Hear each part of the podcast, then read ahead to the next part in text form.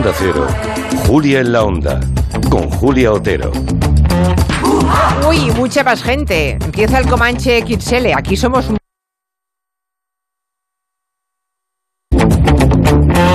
una auténtica fábrica de entretenimiento que se llama Comanche, Territorio Comanche. ¿De qué te ríes, mi quiotero? Yo soy un voluntarioso operario de, Bueno, pero de hoy, no, fábrica. pero hoy no vas vestido de encargado de ferretería. No, No. es que soy un poco de líder socialista del 81.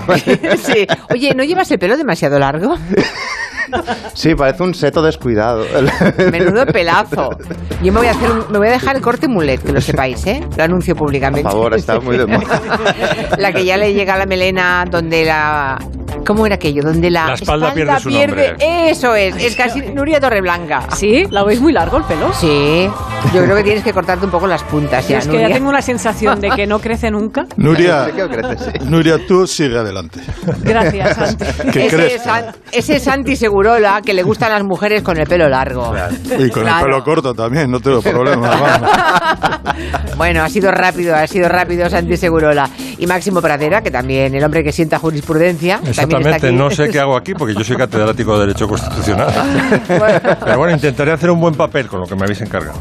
Bueno, vamos a hablar un poquito de nuestro oficio, porque el domingo Sí. es el Día Mundial de la Radio y Máximo Pradera ha pensado, pues vamos a rendir homenaje a lo que nos da de comer, que es la publicidad. Sí, señor, bien visto. Bueno, el artículo de Wikipedia sobre la publicidad en radio es apasionante porque mm, se desatan, o sea, se descubren muchísimas contradicciones. Por ejemplo, la radio es el medio más escuchado solamente mm, después de la tele, pero a muy poquita distancia de la tele. Y sin embargo, la inversión publicitaria, en, en cuanto a inversión publicitaria, está al cuarto. Es decir, los anunciantes confían mucho más en la tele, en la prensa y en las revistas. Porque no hay estudios serios y entonces no se acaban de fiar de que una buena cuña de radio pues eh, haga el mismo efecto que un buen anuncio de televisión. Bueno, el caso es que yo he traído anuncios de todo tipo, anuncios inventados por mí, anuncios eh, que parecen inventados y deben de ser reales, anuncios viejunos y vamos a empezar con uno inventado. Tienes toda la razón en eso de la publicidad, ¿eh? Yo a veces... mm, Totalmente. Yo siempre tengo Y en razón. cambio, sí, sí, pero en, en cambio es curioso porque hay marcas, ¿no? Que de pronto empiezan en la radio, se dan a conocer en la radio y esos son los más fieles de todos los clientes en la radio. Y luego es gente que en la vida ha pisado un plato, o sea, que jamás será anunciado por televisión y, y permanecen muy fieles a la radio por la eficacia que tiene la publicidad en la radio, ¿no? Pero les cuesta, les cuesta dar ese paso, sí, parece mentira, No pero es verdad. no se no acaban de fiar. Y Es- sin embargo, fíjate, el lema de este año del- de la UNESCO, de la, de, de la radio, del Día Mundial de la Radio, es radio confianza. Es decir, que la gente confíe más en la radio porque es un medio que arrastra multitudes, ya te digo, es el segundo medio más eh, escuchado, ¿no? Y bueno, he traído anuncios inventados. Por ejemplo, ha habido siempre mucha eh, mucha algarabía, mucha mucha polémica. Parece torno- Rajoy, por Dios. Bueno, es que ha salido efectivamente. Es que está en plan jurista. Es que vengo, no, es que vengo de escucharle, ha entrado en campaña con mucha fuerza. ¿Rajoy? Sí, hombre, ha estado por ahí por Castilla y León eh, defendiendo al candidato, sí, sí. bueno. Eh, han sacado toda la artillería en Castilla y León. Bueno, que hay Los mucha... nervios, los nervios, Hombre, los ya te digo, ya sí. te digo. Que hay mucha polémica en torno a la publicidad de juguetes. Siempre ha sido muy polémica porque, eh, bueno, va destinado a un sector muy vulnerable que son los niños y había mucha trampa, mucha mano sosteniendo un muñeco que al final no vuela y tal. Eh, en fin, entonces eh, yo hice en su día bastantes anuncios falsos de juguetes. Dentro Romanones. A ver. Es Romanones, el muñeco que tiene erecciones. Cuando algo le gusta, Romanones no se anda con rodeos y ¡paz! ¡Levanta la bandera! Y para niños muy exigentes, Romanones 3, con tres erecciones distintas, 30, 60 y 90 grados. ¡Esa mano, Romanoni! Bueno, este es un ejemplo de, eso, de, anuncio falso. ¿no? Luego, eh, ahora os, os ofrezco un anuncio que yo no sé si es auténtico. Sé que lo ha grabado el consorcio, lo que antes era Mocedades.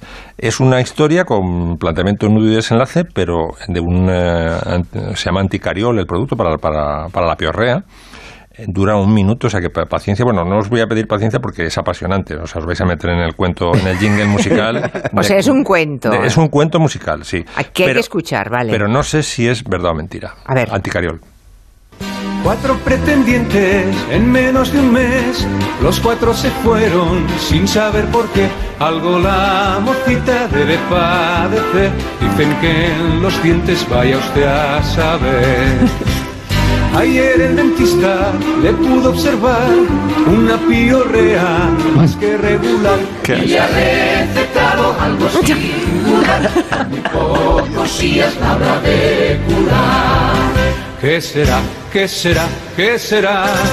Anticariol, anticariol, anticariol. Es la pasta de los dientes que los deja relucientes como los rayos del sol. Anticariol, anticariol, anticariol. Es la crema más segura que guarda la dentadura de las caries y el dolor. Anticariol, anticariol, anticariol. Basta con penicilina, de los dientes medicina que habrá en todo tocador. Debe usarse con constancia desde la primera infancia, ser de todas las pastas la mejor. Bueno, bueno, pero que alguien, nos, que, al- por impresionante. favor, que alguien nos confirme si existía el tal anticariol. Que alguien nos lo confirme. sí, Esto yo- Porque como, existe, como existiera o exista, que pase por caja rápidamente, claro. Esto es un vintage de toda la vida, ¿eh? Uh. de los años 40. ¿Y dices que son mocedades? Es, sí, el consorcio, vamos. El Bueno, el consorcio, Sí, sí, bueno. bueno, además que tú lo escuchas atentamente, atentamente y hay hasta un coro en segundo plano. ¿Sabes estos coros a boca que usa, como el de Madame Butterfly? Sí. Está muy cuidado musicalmente, muy, muy, muy, muy Bueno, pues nada, ganas de probar el anticariol. cepillarnos los dientes. Y no podía faltar en este apartado de publicidad rancia radiofónica, publicidad machista. Como de la sección femenina. Me parece que me ha quedado estupendo. Ojalá le guste. ¿Qué pinta más buena tiene esto? Debe estar riquísimo. Es emocionante pensar con qué cariño lo habrá preparado. Ay, Se sí. ha tenido que pasar la mañana en la cocina. Ay, ¡Qué bueno te ha salido! ¡Qué alegría! He acertado. Qué acierto fue también elegir una cocina corcho. Mi cocina corcho. ¿Cuántos momentos felices como este me vas a proporcionar? Los apartes de la mujer están... tremendo. Ojo con la risita, ¿eh? porque nos tronchamos de la risa, pero esto lo oían nuestras madres. ¿eh? Claro, y lo Eh, impulsaba la sección femenina, claro, el sacrificio. con esto se educaron nuestras madres. Totalmente. Y los sí, licores que eran cosa de hombres también, Sí, sí, ¿no? sí. ¿Te acuerdas? Sí, sí. Sí, bueno, había una... Sí, sí. Y yo, y yo de, de muy niña recuerdo cosas como esta, ¿eh? Esta en concreto no, pero alguna otra, lo de es cosa de hombre, soberano por descontado. Sí, sí. Bueno, vamos con Betty Davis. La pionera de la música funk que nos dejó esta semana. Los que la han visto dicen que era puro fuego sobre el escenario. Se casó con Miles Davis. Salió viva para contarlo, eso ya tiene su mérito.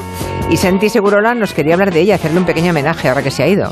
Yo soy uno de los muchos que oí hablar de Betty Davis muy tarde, sinceramente, hace 10 años.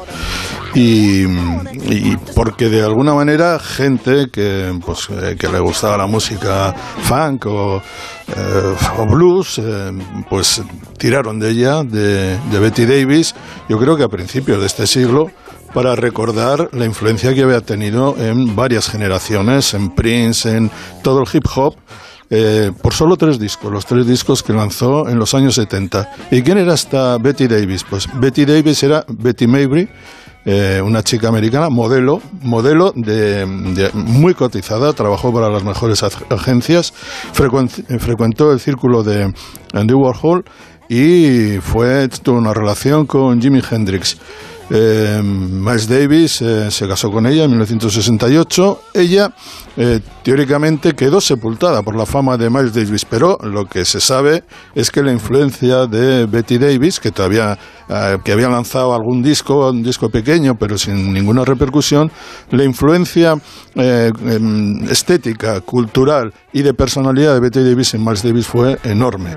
De hecho, se dice que Betty Davis fue la que le hizo que se quitara, se quitara los trajes habituales en los músicos de jazz para que vistiera eh, con tonos psicodélicos y, y- Y el primer disco que lanzó, lo- un disco clave en la música de Miles Davis y en la historia del jazz, eh, Beaches Brew, eh, está relacionada con la influencia de Betty Davis. Duró un año el matrimonio.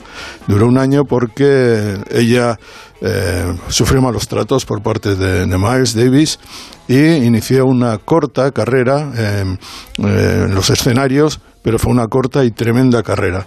Nunca tuvo un éxito como tal, pero eh, reivindicó un funk eh, eh, incendiario, áspero, rudo, con tonalidades musicales muy diferentes a, la- a las, de- a a las habituales hasta entonces y con una estética eh, francamente agresiva. Ella salía con botas altas, unos mini shorts, mini shorts, mini shorts, mini shorts, es decir, super mini shorts, con Micro shorts. No eran muy largos, quieres decir. Vale. no, pero Vale. eh, eh, y, y siempre y con, con una melenaza afro eh, a lo Angela Davis, mm, era una mujer guapísima además, con un tipazo enorme y en el escenario no se cortaba nada. Su, su discurso era de emancipación en todos los aspectos, racial y sexual. De hecho, eh, estaba prohibida en muchas emisoras e incluso los... em, los, los, más puristas eh, de, de las congregaciones eh, baptistas de- afroamericanas la rechazaban. No podían soportar esa estética de, de Betty Davis porque, digamos, el modelo negro de cantante todavía estaba muy movido por el patronazgo blanco. Es decir, lo que las Supremes o los Temptations claro. vestían. Buenas chicas, eh, buenas, buenas chicas, sí. muy elegantes, con el y esta lo rompió con todo, absolutamente con todo. El problema que tuvo es que era demasiado rompedora. Ella reivindicaba una mujer que fuera capaz de emanciparse también dentro de la música, de, de la industria musical.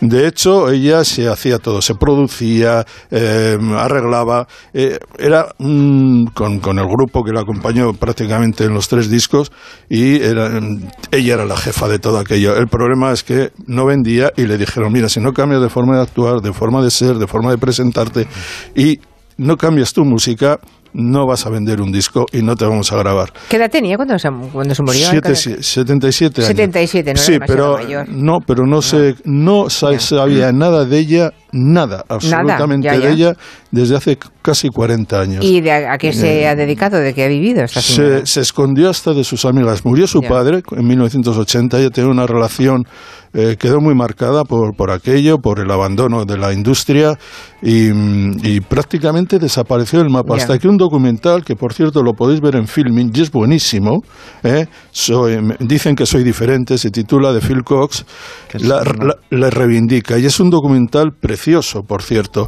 Vale. Dicen que título- soy diferente. que es vale. el título de una de sus mejores canciones, pero es que ella no es que hablara de, de llévame los libros al chico ni de No, quiero no. hacer lo que quiera. No, no, es que hablaba de tríos, hablaba de toda la sexualidad extrema del rock and roll que en un tío parece perfecto, pero que en ella era inaceptable, y más siendo negra. Bueno, era, era, Claro, tan aceptable como en un hombre, lo que pasa es que... Ace- no, eh, no aceptable por la industria y por el Claro, público, claro. quiero decir. y por la sociedad. Bueno. Y, y han sido 40 años de silencio. Yo recomiendo que aquellos que puedan, que tengan la plataforma Filmin, vean el documental porque es buenísimo. Vale. Y aparece ella, ¿eh? Aparece ella. Dicen que soy diferente. Por cierto, Anticariol existe, ¿eh, querido Máximo Pradera? Bien, bueno, Me han enviado fotografías. Bueno, mira, ves, es una manera de que descubran. Verás tú, verás tú, yo que pasen por caja. ¿eh? Existen, existen. Igual hoy descubren que la radio es eficaz para anunciarse, ¿verdad? Máximo les puede Mañana agotan- actualizar el jingle. Claro, ¿No había, grabar. no había una canción en Farmacia de Guardia de Anticariol? Ah, sí. Pues no lo sé, pero tengo a todos los A mí, me oyentes. sue- a mí me suena, ¿eh? Van a flipar los de Anticariol porque van a ver fotografías de sus productos Aquí en las redes y no van a entender nada. Pues pasen ustedes por la sección de marketing y anúnciense en este programa, que verán lo que van a vender. bueno, hablemos de la docuserie del momento, lo más visto en Netflix. Saben ustedes quién es Georgina Rodríguez, ¿no? Sí, ¿no? la, que, la chica que vendía Dior o Chanel en, en Serrano, ¿no? Gucci. La O Gucci. chica que vendía bolsos caros y ahora los colecciona. Georgina Gio, para los amigos, o sea, Gio. nosotros, es nuestra amiga ya. Es la mujer de Cristiano Ronaldo, ella es modelo, influencer, instagramer, tiene 31 millones de seguidores. Cuidado, 31 millones Sí, de sí, personas. Exacto. Y ya tiene su propio reality en Netflix. Este es el tráiler. Soy Georgina Rodríguez, tengo 27 años, y hace cinco años mi vida cambió. La mujer del hombre más seguido del mundo. Cristiano es maravilloso. Es un hombre súper normal. Soñaba con tener un príncipe azul a mi lado y hoy en día lo tengo. La mujer que estoy completamente eh, enamorado. Gracias al amor, ahora mi vida es un sueño. Mi vida es un sueño. Ah.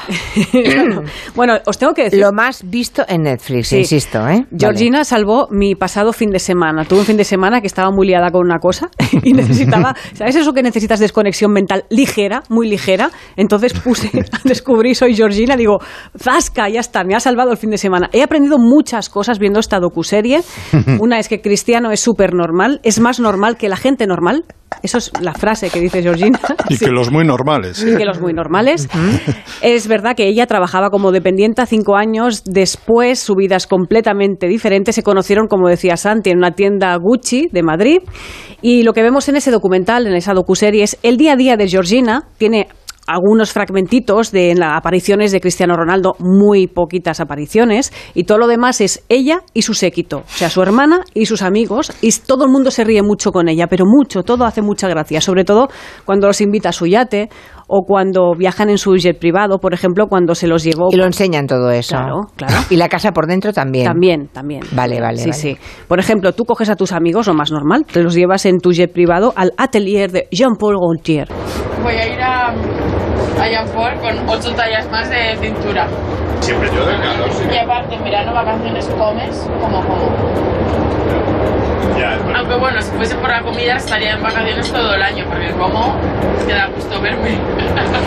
Eso queda claro, que come mucho, le gusta mucho comer. El ruido de fondo que teníamos es evidentemente el del jet. O sea, El jet del privado. avión, claro, Vale. de ruido no podíamos Iba con quitar. unos cuantos No, no era el a- extractor de la cocina, porque estaba cocinando. Era, era- era- era el jet, no era la campana, era el jet. vale, vale. Exactamente. Bueno, le gusta mucho comer y lo dice, lo, lo- lo remarca todo el rato. ¿Eh? Hay un momento de esa docuserie en un capítulo viajan a Jaca, que es donde se, ella nació en Buenos Aires, pero se crió en Jaca desde que era pequeña. Entra en la tienda de chuches de su infancia y dice, yo soy muy de chuches. Coge una bolsa, zasca, zasca, las pinzas, empieza a coger chucherías y dice, de paso me llevo para la fiesta de los niños. Y se gasta 90 euros en chuches. Que ahí eso son muchas nubes, amigos. Y frente a ahí. eso, Nuria, para no despe- desperdiciar una rodaja de pepino, después Sí. de aplicársela en los ojos se la come, porque dice que le ha costado 4 euros el pepino. Bueno, bien que hace, claro. Y entonces dice, esto se aplica en Has la piel visto, y luego se lo come. Georgina, Máximo Pradera. Sí, sí. Tú también. Tú Placeres- también, pla- Brutus. placeres culpables. No, sí, yo pienso verla este fin de semana, ¿eh? ya os lo digo.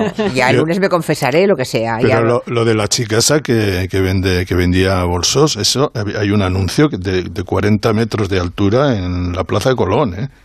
Sí, sí. Sí, sí, es impresionante. El anuncio, no me extraña que se vea esa serie porque se ha gastado una pasta en Netflix en Y anunciarla aparte, también. hay una tendencia al ser humano, fíjate, en los años 40 y 50 había las comedias de teléfono blanco, se llamaban así, que la- a la gente de posguerra le encantaba ver eh, películas, eh, comedias, sobre todo donde la gente que salía tenía mucha pasta porque mm, sentían que se realizaban así. Dice, bueno, no tengo, no la tengo esa casa, pero en el cine sí me puedo, me puedo me- meter en ella, ¿no? Y yo cre- creo que el caso Georgina es un, un caso un poco Bueno. similar. Mm. Ahora Sí, que hay estamos- el visionado Estamos todos tiesos ahora y sin embargo Georgina, pues... eh, Hay, los- hay el aspiracional, que es el que dices, pero hay el irónico, que es el de Nuria. Hay mucha gente que lo ve como lo, ve- lo ha visto Nuria o tú, para reírse. Bueno, porque a mí me parece, además es verdad, la tía es espontánea y es muy graciosa. Por Es ejemplo, buena, viajan a Graus buenísima, buenísima.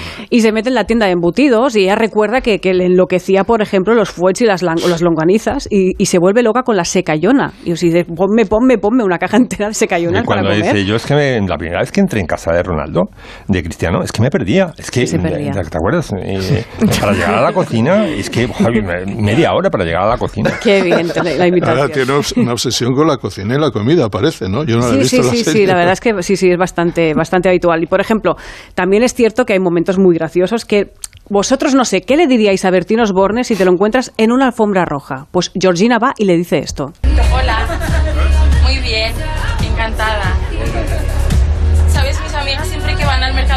Compran tus picos con los ibéricos. Tenemos morados con tus picos de Bertin. Sí. Los mejores. Los, los picos de Bertino Osborne. que se Claro. pone morado con el Bertina, eh, Bertina ya en alerta ya, ¿eh? Exacto. El secreto de Georgina es la desinhibición absoluta. Aparte de la pasta gansa, es la desinhibición absoluta. Bueno, la desinhibición se le da la pasta. Bueno, no, O sea, mm, no, porque claro. por ejemplo, eh, Sí, sí, la, es lo que decía Jardiel. La, baronesa- se vence en dos líquidos, el alcohol y el dinero. la baronesa tiene pasta y es mucho más recatada. Ella es la matriarca, además de su grupo de amistades, ejerce como tal. Ese grupo se llaman Las Queridas, tienen su grupo de WhatsApp y entre ellas se llaman Las Queridas. Querida esto, querida lo otro, hablan así todo el rato, ¿no? Quedan y se cuentan cosas. Por ejemplo, ella es verdad que sí, siempre es, acaba siendo la protagonista de todo. Me acuerdo una vez que salía de un partido del Bernabéu y todos, Georgina, Georgina, Georgina, una foto, una foto, una foto después de un partido. Georgina en el paso de cebra. Y pasaba una chica súper ordinaria con una litrona en la mano. Pero a ver, tanta Georgina. Pero si estás a la vendía bolsas hace un momento. Y yo le iba a decir, pero chica, Chica. pero esa, sí, yo le iba a decir, mira, perdona, antes los vendía y hoy los compro. que tienes además ese deje aragonés, ¿no? Que es gracioso. ver, lo, que gracioso. tiene, lo que tiene es mucha calle, ¿eh? Hombre, sí, que tiene mucha calle. Las colegas son las colegas de siempre, las que salen, ¿o no?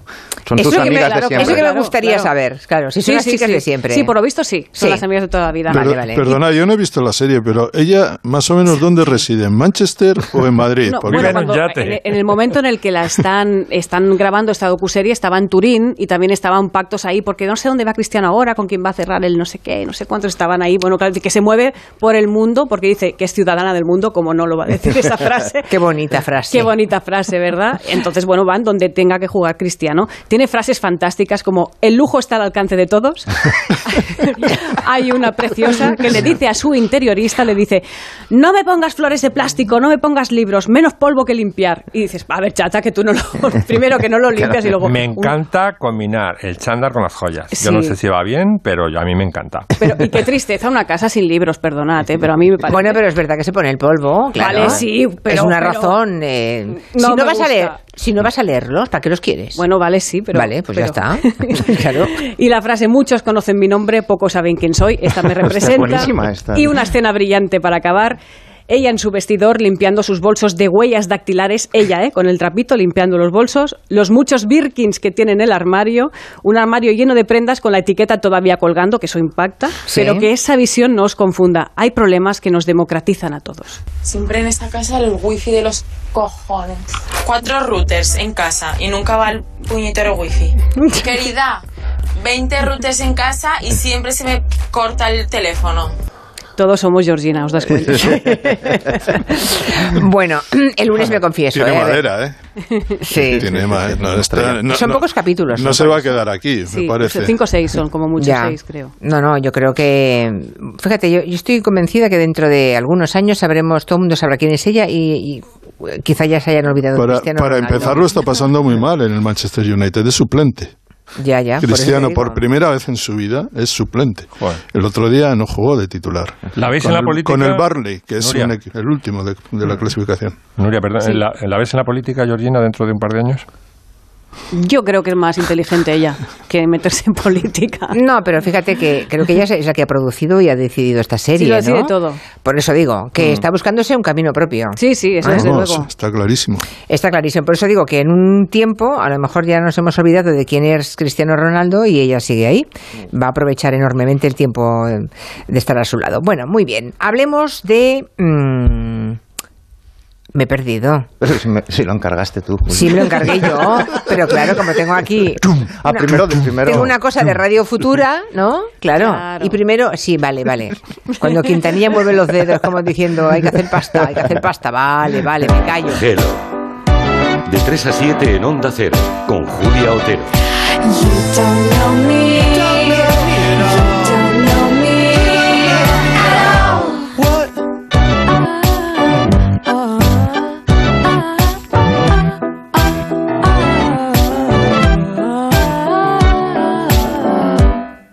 En BP nos gusta ser parte del viaje de tu vida, acompañándote y ofreciéndote justo eso que necesitas cada vez que haces un alto en el camino. Por eso, con el programa Mi BP puedes ahorrar en cada repostaje y disfrutar de muchas más ventajas cada vez que utilizas tu tarjeta Mi BP. Vive el viaje de tu vida con BP. Consulta las condiciones del programa en mibp.es. ¿Nos vamos? Sí, espera, que quiero escuchar la fecha ganadora en el último sorteo de mi día de la 11. 17 de septiembre de 2008. El día que salí de cuentas. María, qué memoria. ¿Qué va? Pero hay fechas especiales que no se olvidan. Y más si te toca uno de los miles de premios que cada lunes y cada jueves puedes conseguir con mi día de la 11. ¿Y cuándo dices que naciste tú? A todos los que jugáis a la 11, bien jugado. Juega responsablemente y solo si eres mayor de edad. Tanto tiempo mirando el móvil puede afectar tu vista. Devisión te puede ayudar porque Devisión con DHA contribuye al mantenimiento de la vista. Devisión, consulte a su farmacéutico o dietista. Alquiler, acción de alquilar, negocio por el que se cede una cosa a una persona durante un tiempo a cambio de una rentabilidad. Seguro, objetivo, es cierto, libre y exento de todo peligro o riesgo. Si piensas en alquilar, ya sabes, alquiler seguro. Llama ahora al 910-775-775. Alquiler seguro. Protección a propietarios. Y ahora completa tu tratamiento con Devisión Lágrimas. Este producto cumple con la normativa vigente de producto sanitario. Tu hogar, donde está todo lo que vale la pena proteger. Entonces con la alarma puedo ver la casa cuando no estoy yo. Sí, sí, claro. Cuando no estás en casa puedes ver todo a través de la app. Y con las cámaras ves lo que pasa en cada momento. Incluso puedes hablar con ellos. No es como estar allí, pero casi. Y con este botón SOS puedes avisarnos siempre. De lo que sea. Nosotros siempre estamos ahí para ayudarte. Si para ti es importante, Securitas Direct. Infórmate en el 945 45 45. Que se entere tu jefa, tu primo, la del quinto y el cartero. Que me haces muy feliz y por eso te quiero. Si lo nuestro es amor de verdad, amor verdadero, celebrémoslo y que lo sepa el mundo entero. El amor bien merece un día. Del 3 al 14 de febrero, encuentra el regalo perfecto para San Valentín en tienda web y app del corte inglés. Onda Cero Madrid 98.0 Gran éxito de A Chorus Line en el Teatro Calderón. Antonio Banderas trae Broadway a Madrid presentando el musical en todo su esplendor con 26 actores y 16 músicos para vivir una experiencia inolvidable. Este San Valentín regala A Chorus Line, el clásico de Broadway que enamora en Madrid. Entradas en achorusline.es. ¿Qué es Italia? Es pasión y estilo, patrimonio y diversidad, innovación y creatividad. Es ir un paso más allá, curiosidad y dedicación, arrojo e imaginación, experiencia y precisión. ¿Visión de futuro? La tenemos, pero ofrecemos mucho más. Es nuestra marca, increíble y única. Italia es, sencillamente, extraordinaria. Beat. Más información en madeinitaly.gov.it. En Murprotec estamos cerca de ti. Tenemos un equipo completo de profesionales a tu lado para eliminar de forma definitiva las humedades y mejorar la calidad del aire. En estos momentos lanzamos ayudas directas a los hogares, familias y empresas para toda la comunidad de Madrid con nuestro plan de apoyo. Estamos siempre a tu lado porque avanzar juntos nos hace únicos. Llámanos al 900 30 11 30 o accede a murprotec.es. Hola, hola, hola, no adelgaces sola. Hola, hola, hola, ven junto a mí. Cuerpo libre, adelgaza con una sonrisa y con un 40% de descuento. 91 192 32 32. ¡Ay, mira! Ya están aquí los técnicos de Afan Decor. Ah, Afan Decor, la empresa que te cambió las ventanas y con la que estás encantada. Sí, pero ahora Afan Decor me va a instalar placas solares, con lo que ha subido la luz, ni me lo he pensado. En Grupo Afan Decor también realizamos tu instalación fotovoltaica en el tejado de tu hogar o empresa para que seas autosuficiente y sigas ahorrando. Afan Decor, genera más, consume menos. Si tiene joyas de firma o artículos de oro y plata, llame al 91 534 6706 o vaya a la Plaza San Juan de la Cruz 9. Si tiene joyas de firma o artículos de oro y plata, llame al 91 534 6706 o vaya a la Plaza San Juan de la Cruz 9. Le pagarán el mejor precio al momento. Y también bolsos de Vuitton, Chanel y Hermès. ¿Y tú? ¿Estás preparado? Porque nosotros sí. En 2022, en Mercaoficina mantenemos y no subimos los precios en toda nuestra amplia gama de mobiliario reacondicionado, sillas, mesas y armarios. Máxima garantía de dos años. Cobertura a nivel nacional. Aciertos y ahorro en Mercaoficina y mercaoficina.es. Facebook, Twitter, YouTube. Hay más de un medio para que nos sigas. ¿Cuál te gusta más? Onda Cero es la radio que siempre va contigo, porque estamos en las redes sociales para que nos sigas, para que opines, para que compartas noticias. OndaCero.es, más y mejor.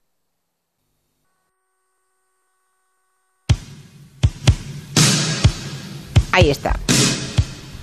Oyes esto y dices, viene el Be My Baby. Y no, viene la canción de Radio Futura, la estatua del Jardín Botánico, que cuando la puso la semana pasada Miki Otero, le dije, ostras, si esto es Be My Baby, me gustaría hacer un especial de Be My Baby.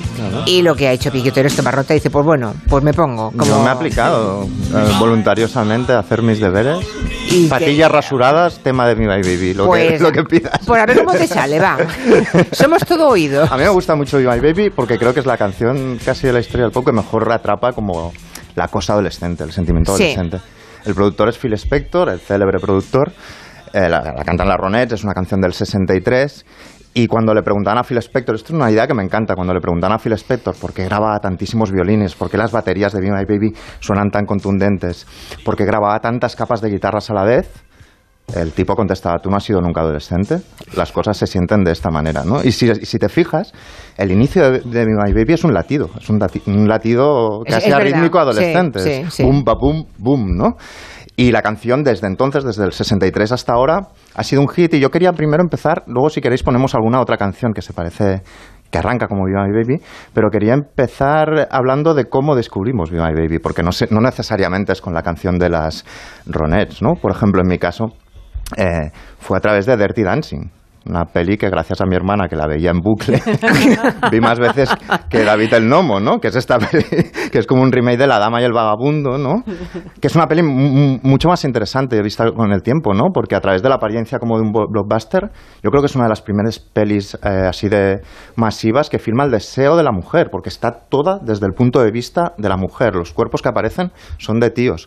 ¿Y ¿Cómo se llama esta mujer, esta chica? Se llama Baby. ¿Y cómo arranca la película? Pues arranca con unos títulos de créditos donde hay un amasijo de brazos sudorosos, de piernas. Esos adolescentes no están, bail- no están hablando, No. están bailando. O bailando como eufemismo para decir que están a punto de hacer otra cosa, ¿no? Y la canción atrapa perfectamente este deseo que sienten en los créditos. Si te fijas, es la chica la que canta, te necesitaba tanto, no podía esperar a este momento. Es la chica la, la que le dice al tío, por cada beso que tú me des, yo te daré tres. Y esta canción es la que aparece en los créditos de, de Dirty Dancing, que suena, la podemos poner ya. aquí. Sí, por favor. Estaba esperando ya. Se ha hecho de rogar.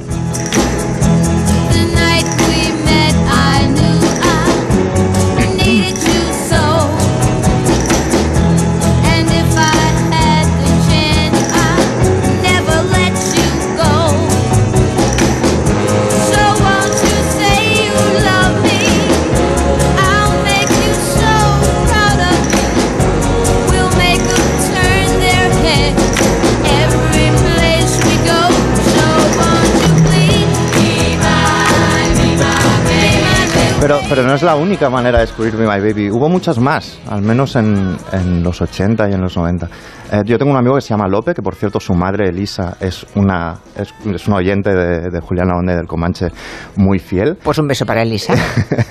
le encantará esto. Pero eh, Lope, por ejemplo, este amigo me dijo que él le descubrió de otra manera, ¿no? que es una serie eh, que os sonará a todos, que era una pareja de detectives que estiraron la, la tensión sexual más que un chicle Ah, boomer. ya sé de qué estás eran hablando. Shepard y Bruce Willis. Oh, cómo me gustaba esa serie. Una serie titulada Luz de Luna, que en Oh. el capítulo 14 de la tercera, de la tercera temporada, en un capítulo que se, pele- se pelean como siempre, pero el espectador intuye que va a pasar lo de nunca, Sí, es sí. decir, que por fin Hombre, van a conocerse en la acepción bíblica, van a, consum- a consumar algo, a consumar esta tensión. Eh, tienen una discusión terrible donde él le dice frases como, tú, no- tú no eres una persona, tú eres una muñeca, así que necesitas un muñeco. Y ella contesta diciendo, dos años trabajando como una abeja para dar con un hombre que solo sabe de cerveza, o sea, un ripio ya Joaquín Sabina, de repente involuntario. Él va con camiseta Imperio, ella va en desabillé, y están discutiéndose, bien, bueno, vale, hasta que cuando finalmente se besan, que suena, la discusión es esta. trabajando que divirtiéndote. Empleas más tiempo en cantar que en trabajar, en holgazanear que en prosperar. Prosperar es lo que más te gusta, ¿Y a ti qué te gusta? Dime, ¿qué te gusta? ¿Las Te diré lo que no me gusta. No me gusta seguir perdiendo el tiempo. Estoy harto de esto. Dos años perdidos. ¡Dos años! Dos años trabajando como una abeja para luego dar con un tipo que solo entiende de cerveza. Estoy harta, me siento muy triste. Yo también. Muy bien. Acabo de abandonar a un hombre maravilloso y aquí me tienes, pasando la noche contigo discutiendo de estupideces como siempre. Bueno, Bueno, bien. bien, Bruja. idiota. Lárgate. Lárgate.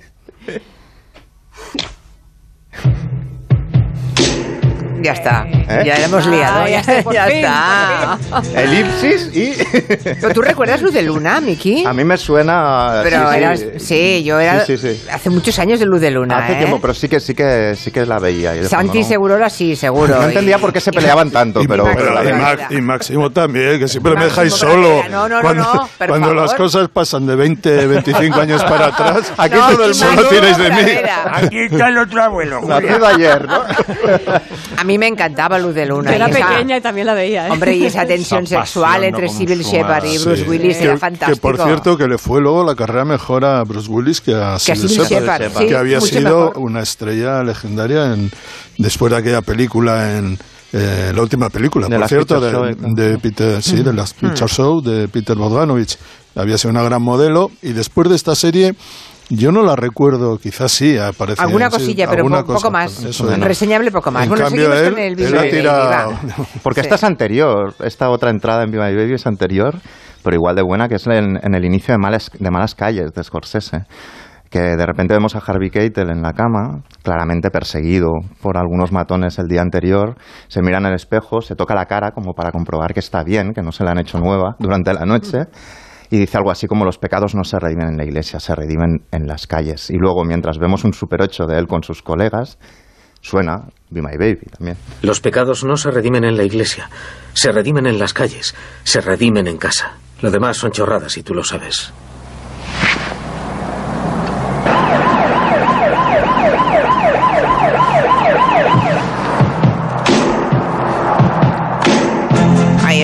Para los fans de Scorsese, aunque mi entrada fue mucho más prosaica y comercial. Sí. Mi Magdalena de Proust es una galleta procesada, en realidad, en el, en el ¿Ah, campo de sí? mi My Baby. Sí, es una galleta donde yo descubrí, digamos, mi descubrimiento de la timidez asociada a la confesión de un deseo romántico, ¿no? Estoy hablando del anuncio de Chiquilín, en realidad. El Chiquilín Anda. fue donde yo descubrí mi My Baby. Quería pedirte una cosa. Si... ¿Quieres una chiquilín? He pensado que tú, tú, tú, tú serás mi baby. Solo tú mi baby. baby. ¿Quieres una chiquilín? Que era como algo que, que se decía bastante en los, Ya, en ya, los- ya. en los Creí, recreos. Miki, que no había peor versión que la de John Lennon, pero... visto- Yo, ¿puedo, hablar, ¿Puedo hablar un segundo de las galletas chiquilín? Por, por supuesto. Bueno, las galletas chiquilín eran de una fábrica de galletas de Bilbao. Artiach. Todos Y los eran, caminos. no, escuchadme, para esto es serio, ¿eh? Yo era un fanático de las chiquilín. Y yo no, no desayunado otra cosa. Porque habláis en pasado si existen. Por, por eso mismo, porque esa empresa la compró una multinacional americana que se llama Nabisco, la gran Mm. multinacional americana de, de la galletería. Y, y sinceramente, no es la misma galleta. Ya. Entonces, Dice entonces que yo- la tienen los americanos ya en la misma. no, no, no, no, es que tiene otro sabor, no Ya. es el mismo. Lo digo en serio, y yo he dejado de comer galletas chiquilín, cosa que me ha venido muy bien por otra parte. Porque le notas que no Porque tiene... tiene, tiene algunos eh, aditivos que antes no tenía. Y yo era de chiquilín de Artiach.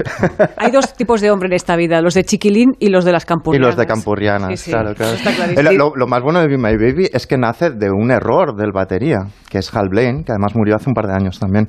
Es un batería de sesión que, que tocó canciones de Sinatra, de Elvis, de los Beach Boys, de los Birds, y que el tipo siempre explica que él quería hacer otro redoble y que en ese momento se le escurrió la baqueta de la batería Mira. y tuvo que darle al bombo con el pie tres veces, recuperó la baqueta y el cuarto es así de fuerte porque ha recuperado, ha recuperado el palo, digamos, y le da con toda la fuerza. Así O que sea, como la riff- reforma, como la reforma laboral. como tantos Salió delante por un error. Es como la reforma laboral, exacto. Sí, exactamente. Y yo no sé si podemos poner alguna otra que empieza Sí. como, como Be My Baby. Hay un montón de Modern Hoople, de Cuestión Marcante Misterio, ante Badfinger, más recientes de los Shins, de Sham Him. Pero hay la española, la versión española de Karina, Tú serás mi baby. Creo que con, habiendo puesto Chiquilín podemos saltárnosla. Sí. Quintanilla insiste en ponerla, podemos ponerla. La de Karina, es esta. Y seas tú quien seas, No. siempre te querré. Esta no es Karina. No sé de Sí, sí. Y luego tenemos un montón de ¿Hay algo canciones que comienzan igual. Por ejemplo, Don't Worry Baby de los Beach Boys, porque Brian Wilson era un tipo obsesionado por esta canción y compuso una muy parecida que empieza así.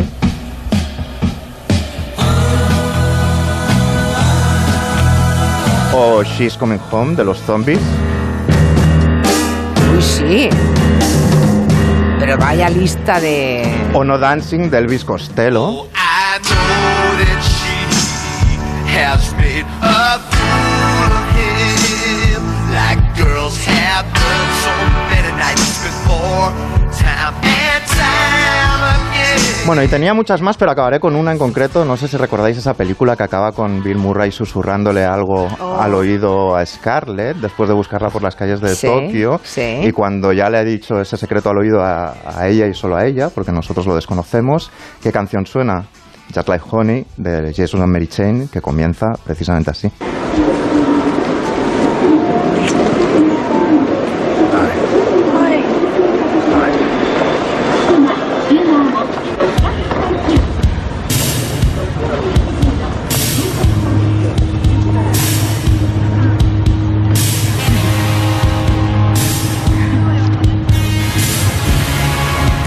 Final de película tan bueno. Y qué bonita es esta Sí. canción. ¿eh? Qué canción, eso es- La vi en Navidad la peli, mira. ¿Sí? Sí, la volví a ver en Navidad. Fantástico. Y me había olvidado de muchas cosas, ¿eh? Muchos de pequeños detalles y me habían escapado. Escocia Sí, sí. ha hecho muchas cosas buenas por muchas cosas, pero por las canciones también, por la música. Buena Máximo Pradera. Como sigues con el homenaje al Día de la Radio y como te vamos a echar porque te vas a ir a las seis, pues es tu turno otra vez. ¿A que me quedo? No te fastidia. Ah, bueno, bueno, tienes plancha hoy. No me provoques, ¿eh? No me provoques que te quedas, ¿eh? Pobrecita radio, pobrecita radio. Fíjate mm, lo que se lee en la Wikipedia. Dice, frente a la televisión, es que me da mucha penita leer esto, frente a la televisión en radio no existen estudios sobre la eficacia de los anuncios, sobre los efectos positivos. Esta carencia provoca falta de creatividad por desconocimiento de las posibilidades y efectos de la publicidad radiofónica. Bueno, en la publicidad política, mm, eh, sobre todo en el Cono Sur, hay auténticas joyas y vamos a escuchar tres anuncios que no tienen desperdicio. Son jingles. Yo vengo desde un manguillo, Tabasco a trabajar. Yo vengo desde un manguillo, Tabasco a trabajar. Y tengo una trayectoria llena de honestidad. Y tengo una trayectoria llena de honestidad. Me llaman Dagoberto cuando voy por la ciudad. Me llaman Dagoberto cuando voy por la ciudad. Yo quiero ser presidente y por Wima trabajar.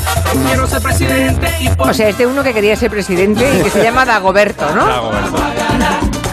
Parece que marcha. A ver. Vamos a ganar. Bastante, yo le voto, ¿eh? Vamos a ganar. ¡Ole! Vamos a ganar, uno, uno hay que votar.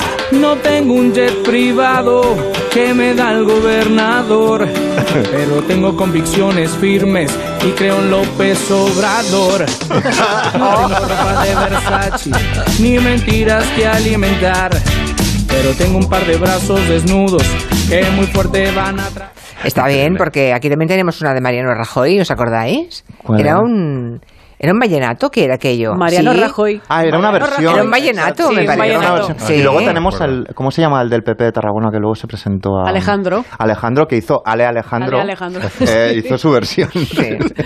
Bueno, el y luego 13 tenía el PP otra que era em, em, Mala Gente en la versión de, de Rosalía, de, de, ¿cómo era? De Malamente. Sí, mira esta, mira.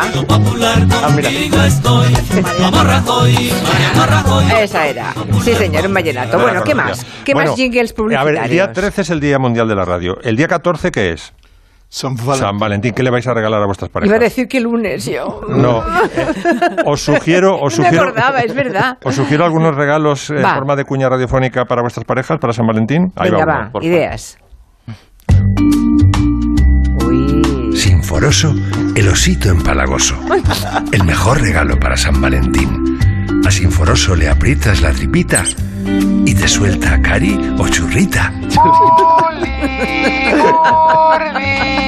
A riesgo de que puedas cargarte la relación, Sinforoso también dice perla, princesa y bombón. Quiero ser un pajarito con patitas de algodón para posarme en tu pecho y robar tu corazón. Si en San Valentín te cuesta decirle cosas bonitas, el osito empalagoso es lo que necesitas. Hombre, perfecto. Qué bonito. Por una tarifa bonito módica lo haces tú, directamente en nota de voz, ¿no, Máximo? Sí. Total, total. Y nos vamos a despedir con publicidad. Yo creo que esto es de la época de, de don Manuel Farguer Barne cuando era ministro de Información. Coñac Mérito.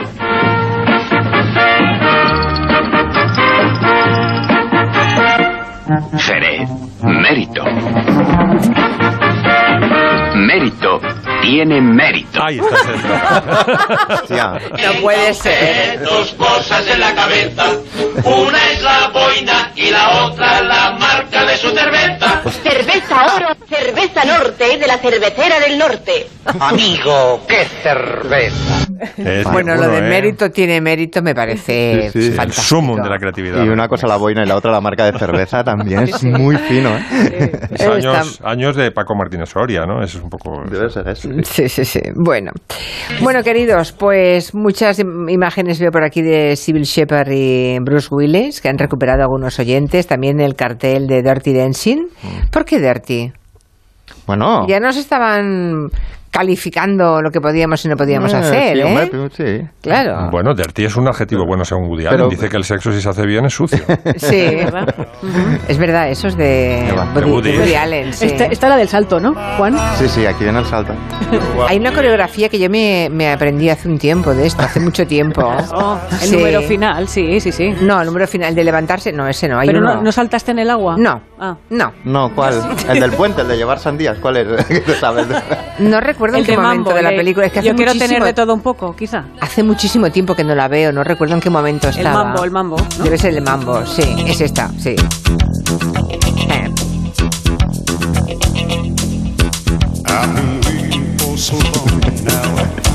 Corrigen a Santi Segurola, no es de una multinacional americana esa galleta, es de Adam Foods.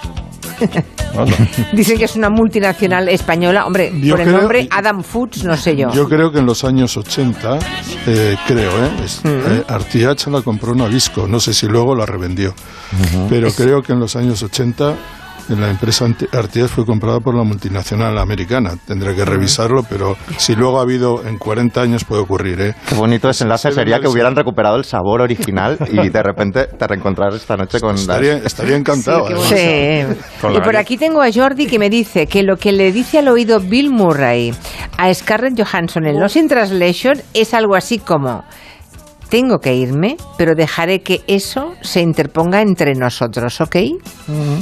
Bueno, Es que no sabe nadie lo que le dijo. no sé, pues, pero leyendo los labios sería, porque no... no Pero, sé. Oye, pero que Bill Murray le dijo en broma a Scarlett, mira, nos está grabando Sofía en este momento, pon cara de... Exactamente, exactamente. Exacto. Dejamos. Bueno, ahí dejamos a Máximo que se va, dejamos a Miki Otero que se va. Me he picado Santi- un poco, ¿eh? Me he Santi picado no. un poco porque en 1983... Santi no se puede ir. Cuidado, cuidado. Vamos a arreglar, La, la aclarar. compró la empresa Nabisco. Toma ya. Eh, en los últimos años ha ido pasando por Tabacalera, Royal Brands, United Biscuits, Kraft, Pan Rico y ahora mismo el grupo Nutrexpa y ahora mismo la propiedad es Adam Foods, exactamente. Adam Foods, pero al principio fue americana. Yo sí, el cambio lo noté Vale. cuando pasó de Vale, vale. Artiach a Nabisco. Bueno, os podéis ir todos menos Santi Segurola, que tengo que tener unas palabritas con él después del boletín. Con él habrá palabritas, pero también con Noelia Danez y también con David García Sejo. Máximo y Miki, adiós, hasta la semana Chao, que viene. Adiós, luego. adiós. Chao.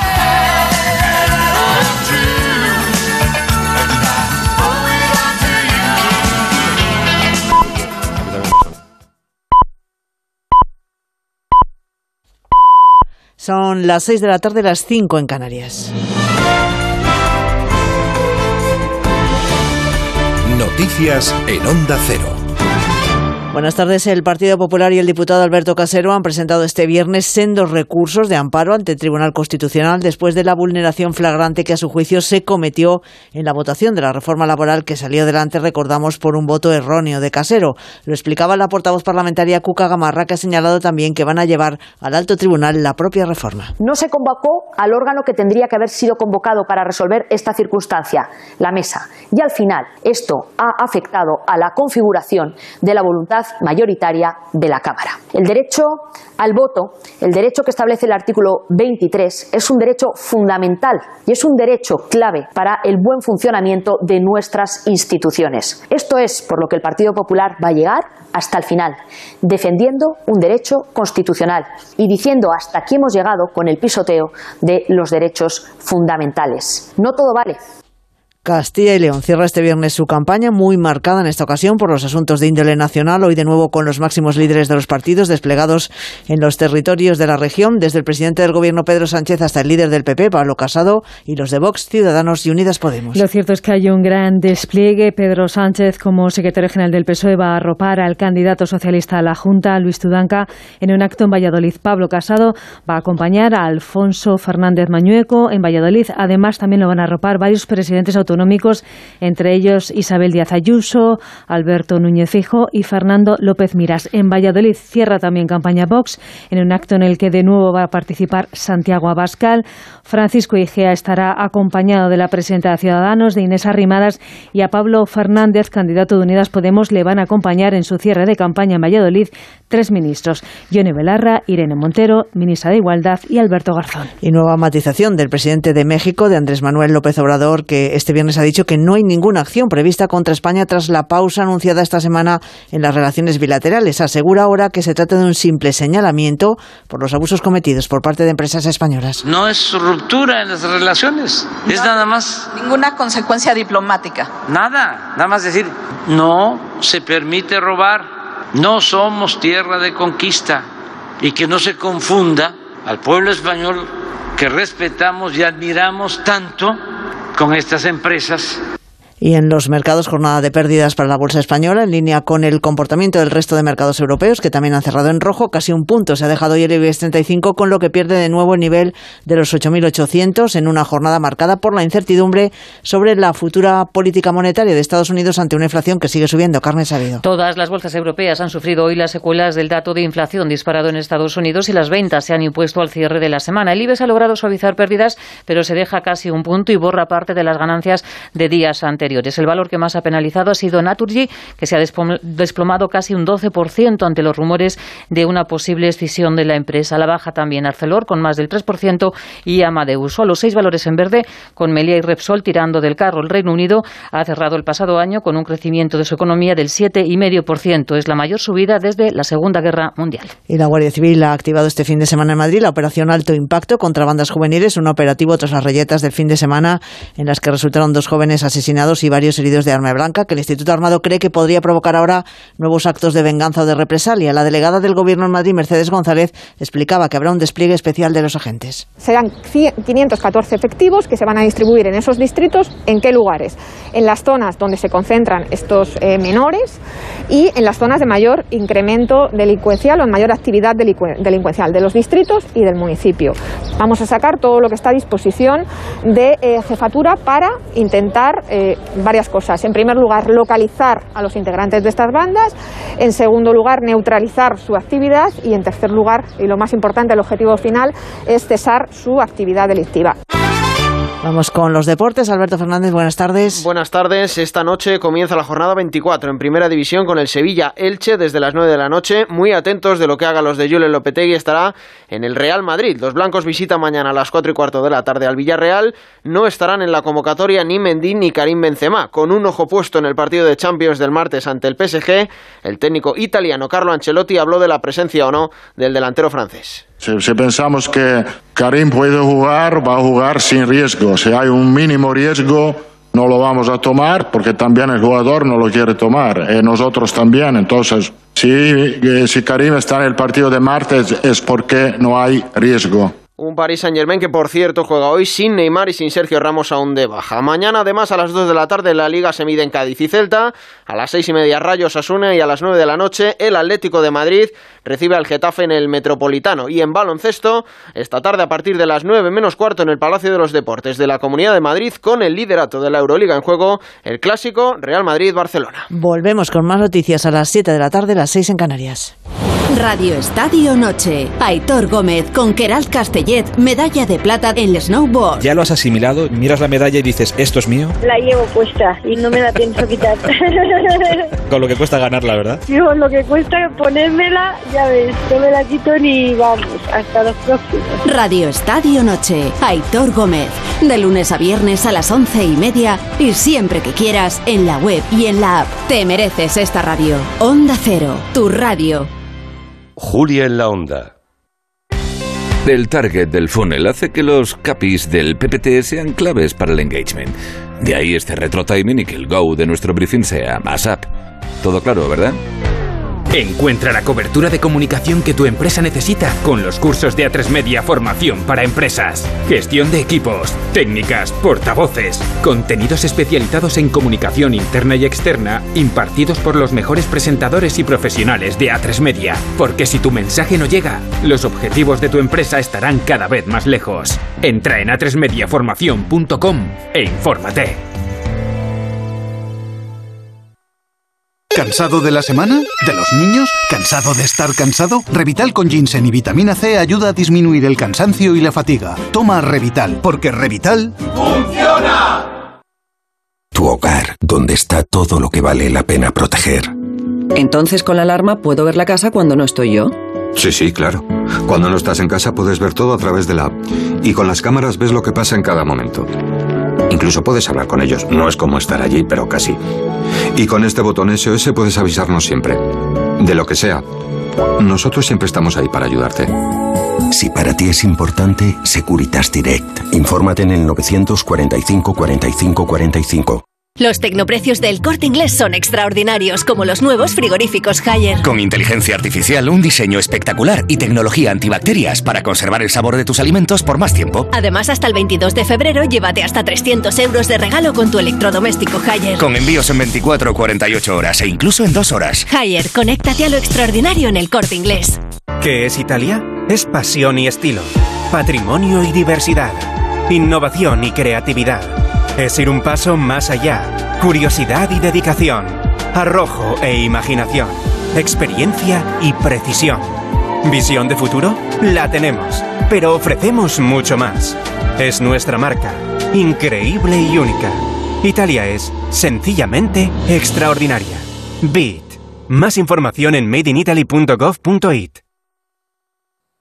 Bricolaje Moraleja, la mayor exposición de puertas en Madrid que puedas imaginar. Tenemos los mejores precios porque somos fabricantes. Ofertas demoledoras. Puerta lacada 70 euros, Bruselas lacada 85 euros y Bruselas lacada plus completa por tan solo 125 euros. Calle Timanfaya 4 Humanes, bricomoraleja.com.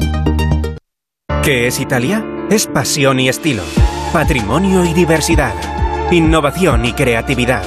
Es ir un paso más allá, curiosidad y dedicación, arrojo e imaginación, experiencia y precisión. ¿Visión de futuro? La tenemos, pero ofrecemos mucho más. Es nuestra marca, increíble y única. Italia es sencillamente extraordinaria. Beat. Más información en madeinitaly.gov.it. ¡Ay, mira! Ya están aquí los técnicos de Afandecor. Ah, Afandecor, la empresa que te cambió las ventanas y con la que estás encantada. Sí, pero ahora Afandecor me va a instalar placas solares, con lo que ha subido la luz, ni me lo he pensado. En Grupo Afandecor también realizamos tu instalación fotovoltaica en el tejado de tu hogar o empresa, para que seas autosuficiente y sigas ahorrando. Afandecor, genera más, consume menos. ¿Quién dijo que las terrazas son para el verano? La Terraza del Santo Domingo es el mejor plan en Madrid para salir a comer, cenar o tomar un cóctel con las mejores vistas y unas magníficas puestas de sol. Hemos acondicionado el espacio para que lo disfrutes todo el año, todos los días desde la una de la tarde. La Terraza del Santo Domingo. Colaboran con Decorman, Closman Cierres Metálicos, Insonoplac, PVC3 Comerlin, Claudio Pintores y Contenedores Parque 91 609 3370 o decorman.es. Mi madre, timón de toda la familia, organizaba y decidía por todos. Pero ahora que le cuesta concentrarse y se le hace una montaña decidir cualquier cosa, yo le ayudo a que lo siga haciendo todos los días. Además, sé que no estoy solo. Si necesitas ayuda para el cuidado de una persona mayor en Madrid, confía en la Fundación Atilano Sánchez Sánchez. Si es que ya lo digo yo siempre, dúchate que sale económico, pero eso sí, hazlo en un plato de ducha de Duchamanía. Hazme caso, ¿no ves que una bañera tiene más peligro que meter los dedos en un enchufe? Y mira que son bonitos los platos de ducha de Duchamanía. Oye, con suelo antideslizante, sus mamparas, para entrar a vivir, pues eso, dúchate que sale económico y llama a Duchamanía, que no me enteré yo que no lo haces. En Madrid, Paseo del Molino 6, 91 468 4907 y duchamanía.com tenemos las voces más respetadas en todos los campos, premiadas por su labor informativa, por su trayectoria profesional, por su capacidad para comunicar y conectar con los oyentes. Somos una radio plural, creíble, imparcial y cercana. Gracias por elegir Onda Cero. Te mereces esta radio. Onda Cero, tu radio.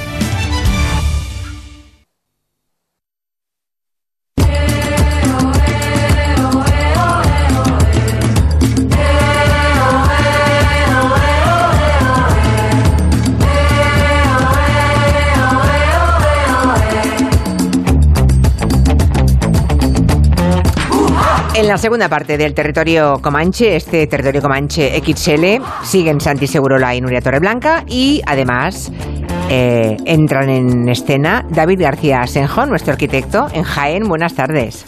Hola, buenas tardes. Y Noelia Danez en Madrid. Buenas tardes. Buenas tardes, sinforosos. Qué bonito. Yo no sé, pues mira, hacía muchísimo tiempo que no oía a nadie usar ese adjetivo, pero en mi casa, en mi casa gallega se usaba mucho. Una persona sinforosa era una persona como no sé, ¿en qué acepción lo usas tú, Noelia? Eh, una sinforosa es una persona como cariñosa. Sí, blandita, querida, no sé. Sí, eh, sí amable. amable, afable, algo así, ¿no? Sinforoso. Y ya lo del osito sinforoso me ha matado de Max, me ha encantado. bueno, no cantaremos, no volveremos a cantar el oso sinforoso, pero sí dejaremos que cante Maritrini. Todas las ventanas son diferentes ellas está la vida, están las gentes. Ellas guardan ricos, ellas encierran pobres. Todas las ventanas son diferentes. Confiesa, David, te has inspirado en esta canción de Maritrini. ¿La oíste En cuanto me la pasó, en cuanto me la pasó Nuria, dije, aquí hay tema. Todas las, todas las ventanas son diferentes. El apasionante mundo de las ventanas. Bueno, Billy Wilder decía que siempre han sido mucho más interesantes las ventanas eh, que las puertas. Y es verdad, pero muchísimo más. Y mm, hoy David García Senjo nos quiere hablar de los secretos de las ventanas. Mm, esa imagen del edificio, lo que eh, permite que haya conexión entre el interior y el exterior y tantas cosas que pueden contarse a partir de una ventana, ¿no? Es un mundo pues eh, eh, fantástico, o sea, y no estará en peligro como las escaleras, como contaste aquel día, ¿no? Esto sí que no está en peligro. Parece que no, parece que no. Bueno, las usamos tanto que la verdad es que no somos conscientes de muchos casos de cómo su diseño es mejorable, porque eh, muchas veces las cuestiones de diseño y el uso que hacemos de ellas tienen que ver con un aspecto fundamental de una ventana que es que sea transparente y que esté limpia. Claro, claro, es muy importante esto de que esté limpia, ¿eh? Sí, señor. Claro, sí, entonces pues de, la limpieza y el mantenimiento de los edificios es una cosa que los arquitectos muchas veces no, no nos preocupamos de cómo se limpian las cosas y es súper importante ver, ver partes del edificio sucias porque no hay quien pueda acceder a ellas para poder pasar un trapo húmedo. Y en muchas ocasiones para mm, poder limpiar las ventanas necesitamos o corremos unos riesgos de los que no somos del todo conscientes. Entonces, bueno, pues como hablábamos la semana pasada, hace dos semanas de la normativa, pues la normativa se encarga de que se puedan evitar esos riesgos que podemos correr al, limpiar una ventana. O sea que hay, hay normativa también estricta en el caso de las ventanas. Sí, lo que pasa, bueno, estricta en España es difícil aplicar, ¿no? Pero por lo general. Somos inforosos. Lo que pasa es que, y bueno, hay muchas situaciones, ¿no? Pero bueno, hay que intentar que las ventanas abran hacia adentro para no tener que asomarnos. Y si la ventana se queda como medio abierta, que se pueda fijar para que algún movimiento empujándolo sin darnos cuenta pues nos, nos podamos caer. Si son desmontables como las correderas tienen que no pesar más de 25 kilos y ya es bastante peso para que lo pueda coger una sola persona y también para que no se le caiga para adentro pero también para que no se le caiga a la calle. Hay que tener mucho cuidado con eso. Y estas cosas se suelen tener más en cuenta en los edificios mm, de viviendas que en los edificios públicos, porque en los edificios públicos, hmm. pues para limpiar una ventana se supone que pueden contratar una empresa con maquinaria que suba y lo pueda limpiar, ¿no? Ah, bueno, eh, también habrá que considerar los temas de la energía, ¿no? El consumo de energía. Aquí Gallego, José Luis Gallego siempre habla de cómo hay que eh, tener bien aisladas nuestras casas y las ventanas en particular, ¿no? Se pierde calor en invierno y en verano pueden sobrecalentar esas ventanas mal colocadas. Son uno de los puntos en los que más hay que tener cuidado a la hora de pensar en esto, en el, aislamiento térmico de, la vivienda. No solo por el vidrio, que tiene mucha más transmisión térmica que el ladrillo o la piedra, cada vez hay mejores vidrios, se colocan distintas, eh, o sea, capas de distinto espesor, cámaras de aire, pero también hay que tener cuidado con los elementos móviles, con las carpinterías. Eh, ahora eh, habéis visto que se venden ventanas, o a lo mejor os ha sonado alguna vez, si habéis ido a alguna casa, las ventanas de, con rotura de puente térmico. Los puentes térmicos son los puntos por donde se escapa el frío por donde se escapa el calor. Entonces, la junta de las, de las hojas que no cierran bien, pues permiten que entre el aire, haga una corriente molesta y por eso las, mm, las ventanas correderas que están muy extendidas eh, pues son las que peor funcionan, porque ni cierran bien eh, cuando las tienes que cerrar, ni el, el encaje entre las dos ventanas es, fijo. ¿no? Entonces, nosotros cuando hacemos proyectos, una de las principales proyectos de rehabilitación, una de las primeras recomendaciones que hacemos es eh, sustituir las carpinterías por una más eficiente Vale, o sea que las, y tú no eres de, de, ventanas correderas, ¿eh? No, vale. Funcionan mal. vale, vale. No, sí, sí, es bueno. Y, y para que funcionen bien tienen que ser muy caras.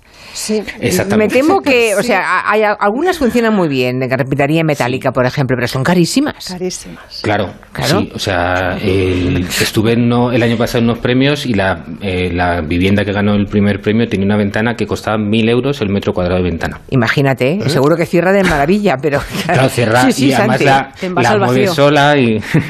sí, sí, bueno, se nota que sangra por la herida, ¿eh? Noelia Se nota que está de obra. Claro, cada cosa que se comenta en sí. No, es muy caro. Yo ya las, terminé y es verdad, es de lo más caro de las reformas, pero tengo que decir como usuaria, a nivel usuaria, que tiene toda la razón David, es, importantísimo, cambia totalmente el aislamiento, ese coeficiente y claro que sí, es lo suyo, unas buenas ventanas que se abren y se cierren como es debido y, ya oscilobatientes, eso es divino. y, carísimo también. Y esto es lo más caro. lo más caro. Y luego está el diseño, ¿no? Que también uh, es importante porque de alguna forma el balcón, la terraza y las ventanas son lo que dan más personalidad a un edificio, ¿no? No es lo mismo una ventana para una casa tradicional que, en un castillo o en un palacio, claro, cada, cada cosa, lo, cada cual, ¿no? Claro, con la forma y el tamaño de las ventanas en un edificio, pues eh, si es señorial podemos ver tanto el estatus económico como la seguridad que tiene con respecto a los subordinados. Los palacios y castillos medievales, pues en muchos casos eran elementos defensivos y los huecos tenían que diseñarse para esta función, pero cuando el rey o el rico tiene la seguridad de que no le van a saltar, pues puede abrir ventanas en la fachada, exhibir su estatus, decorarlas, hacerlas cada vez más grandes y en ocasiones en las eh, sí, sí, la verdad es que sí. O sea, eh, cuando tú no te van a, no se te va a colar nadie, pues haces un gran ventanal. Si no tienes el, miedo, pues haces una tronerita para ponerte ahí el arquero para que, para que pueda defenderte, ¿no? Entonces, a veces las ventanas eh, también son el elemento que define todo el estilo arquitectónico. Pues hoy me comentaban en Twitter, tienes que hablar de la ventana manuelina del convento de Cristo en Tomar. es una ventana preciosa en la que la ventana es como un tercio de todo el elemento decorativo que hay alrededor con, con un gran despliegue de, de, formas y decoración y demás. En, la, en, la, en cambio, las viviendas populares, pues las ventanas se colocaban donde eran necesarias, para iluminar una habitación, para ventilar una cocina, solían ser huecos pequeños e, irregulares, pero esto de abrir las ventanas dependiendo del uso que iban a, tener en lugar de eh, seguir un estricto orden compositivo fue una de las cosas que eh, quiso recuperar la arquitectura moderna, que la función fuera la que determinara cómo se diseñaba la fachada. Por ejemplo, en el Escorial hay como 2.600 ventanas, pero ninguna singular, están planteadas em, pues de están planteadas todas como para dar un estilo uniforme al edificio, ¿no? Pero en cambio, eh, hablábamos hace unas semanas de Ricardo Bofil, pues también viendo cómo usaba las ventanas, podemos ver en qué etapa de su arquitectura estaba. En la muralla roja, que era cuando hacía una arquitectura mucho más libre, las ventanas están dispuestas de forma casi aleatoria, en cambio cuando eh, hacía grandes obras en Francia, pues las ventanas están en grandes retículas que están pensadas para poder mm, ah. entenderse como todo un conjunto, ¿no? Y luego el tema de, la, privacidad, perdón, también ha cambiado, porque yo recuerdo que en mi viejo, bueno, donde me crié, que fue en Pueblo Seco, recuerdo que la ventana donde estaba el lavabo era muy pequeñita. De hecho, le llamábamos todos los vecinos el ventanuco, o sea, no llegaba a ventana. Ahora nadie se le ocurriría hacer un baño, un lavabo, ¿no? Con una ventana tan mm. pequeña. O sea, el, baño merece la misma ventana que, pues, seguramente para la privacidad tenga que ser el cristal diferente, ¿no? O hay que defender esa, esa intimidad de algún alguna manera, pero a nadie se le ocurre que porque sea el lavabo tengas que tener un ventanuco ahí puesto alto, ahí rarísimo, sí. Claro, la diferencia entre tener luz natural y siempre la luz artificial es, grandísima y ahora que hay, eh, bueno, siempre ha habido cortinas y demás, ¿no? Pero que ahora que hay vidrios translúcidos claro, ahora que, hay muchas fórmulas. que permiten mucha entrada de luz, la verdad es que es un, es un lujo eh, ah. tener luz natural en todos los espacios, ¿no? Que por cierto, eh, hacer una ventana más grande en un edificio ya construido, eso es imposible, ¿no? Yo lo digo porque... bueno, Creo que tienes un problema. Porque me suena, no, no, ahora, hace muchísimos años, claro, ahora no. Es un problema de la comunidad. Tienes que pedir permiso porque la fachada es un elemento común. Claro. tienes que pedir permiso a la comunidad y si otros. Hablábamos también de los ascensores, del problema que hay para colocar un ascensor porque la, comunidad no permite. Eh, para un ascensor no hace falta mayoría de la comunidad, pero para alterar la fachada sí hace mayoría. Sí, hace falta la mayoría, eh, bueno, la casi la unanimidad, ¿no? Exacto, unanimidad pues diría yo, ¿eh? Es, un problema grande, ¿no? Sí. Entonces, bueno. Lo que pasa es que eh, también hay ventanas, eh, bueno, pues como dices, en, en, Galicia del Ventanuco, pero también están los miradores, ¿no? En los que no es solo un sitio para mirar, sino también un sitio para estar. Entonces ahora el corredor, en, mi pueblo le llamamos los ah, corredores. sí, es un mirador, ¿eh? es un mirador, pero en realidad lo llamamos el corredor. Bueno, seguramente porque por allí corrían los niños. En, el, norte, en el norte hay muchos miradores. Sí, sí, es verdad. Es que tienen una función, eh, aparte de que eh, una función para proteger, para estar y demás, tiene una función eh, climática. En, en verano tú abres los cristales, no les da el sol y, bueno, pues se ventila el espacio y entra, puede entrar fresquito, haber corriente y demás. Y en invierno, con el vidrio cerrado, el vidrio se calienta, calienta el muro que está detrás del, mirador y calienta la vivienda. Entonces es como una sabiduría popular la que permite que la, la vivienda funcione de una forma, de una forma correcta. Mm. O sea que tienen gran parte de eso. Bueno, aquí hay un oyente que se llama Pai que dice, soy limpiador cristalero. Y tengo un amigo arquitecto, espera, dice, tengo un amigo arquitecto, hemos discutido mucho. Bueno, claro, esos edificios todos de cristal en los que la única manera es descolgarse, ¿no? En una grúa, un limpiador. Eso ahora no creo que esté prohibido, se sigue pudiendo construir, supongo. ¿no? Sí, además, bueno, piensas eh, los elementos que permitan que se haga de una forma segura, pues o bien con una grúa que se coloca en la cubierta o con, bueno, con alguna de estas, eh, como, eh, no me sale ahora, ¿no? Pero vamos, que un elemento que se puede descolgar o bien una maquinaria. lo que pasa es que sí es cierto que hay que tener en cuenta eso, hay que tener en cuenta cómo se limpian los edificios, cómo se limpian los, los espacios y en muchas ocasiones pues es muy cutre ver un edificio que no se ha pensado en la limpieza y que... la está cerdo, está guarro, una cosa así dura, cuando estás en un hotel, ahora hay muchos hoteles acristalados. Sí, es verdad, sí. Y con ventanas muy grandes y algunos con, con acristalados de arriba abajo, con muchos pisos. Es que se nota que el mantenimiento muchas veces no, no es bueno. Hmm. Y tener delante tuyo toda esa cristalera sucia ya te da una impresión mala de todo el hotel. Y esto, y por, por, eso, pero yo supongo que el mantenimiento cotidiano de, por ejemplo, de este tipo de edificios debe ser carísimo. Por, por lo tanto, no sé el rendimiento que tiene por muy em, por mucha belleza que pueda tener un edificio tan acristalado, si luego el, mantenimiento es pobre, eh, pues la, la, sensación de decaimiento se va al todos. ¿eh? Y en el arte también tenemos también tenemos ventanas famosas, ¿eh? como la de Dalí, La muchacha en la ventana. Eso lo tuve yo en mi habitación. Sí, es un cuadro precioso. Porque me gustó mucho ese cuadro, sí. Es que es muy bonito, además es muy sugerente ver ese, ese contraluz, además está muy bien reflejado ese contraluz del que habrá afuera para que esa muchacha esté, esté asomada, las ventanas de, de las mujeres de Vermeer, ¿no? que en ese caso nunca vemos el exterior, pero siempre vemos esa preciosa luz que, que las ilumina, eh, y luego también tenemos en el cine, ¿no? pues eh, como la que se asoma Audrey Hepburn en Desayuno con Diamantes, o hablaba Noelia hace dos semanas del cine de Hitchcock, pues el, que sería casi el cine de Hitchcock sin, eh, sin una ventana, ¿no? Pues eh, Sí, sí, sí, la ventana de, en la que ves a la madre de Norman Bates en lo alto de, la colina, eh, la, la, ventana de, de, la ventana indiscreta, ah. eh, en la que a través de la ventana puede observar todo, todo lo que ocurre en el edificio enfrente, o las, el terror que dan los pájaros chocando contra, contra los cristales mientras Tippi Hedren está dentro, ¿no? Luego, pues son un elemento también muy dinámico, ¿no? Porque nos sirven para escapar eh, como de una forma inapropiada. Tú por una puerta puedes escapar y no pasa nada con lo que decía Willy Wilder, ¿no? Pero si ves a alguien escapar por una ventana, dices, ¿qué estará ocultando este señor que no se escapa por donde se va todo ese Eso es lo que piensa la gente normal, David, pero tú estás viendo esa escena y piensas, ¿pero por qué ha puesto ventanas correderas? Y podría poner un puente térmico y el estilo batiente.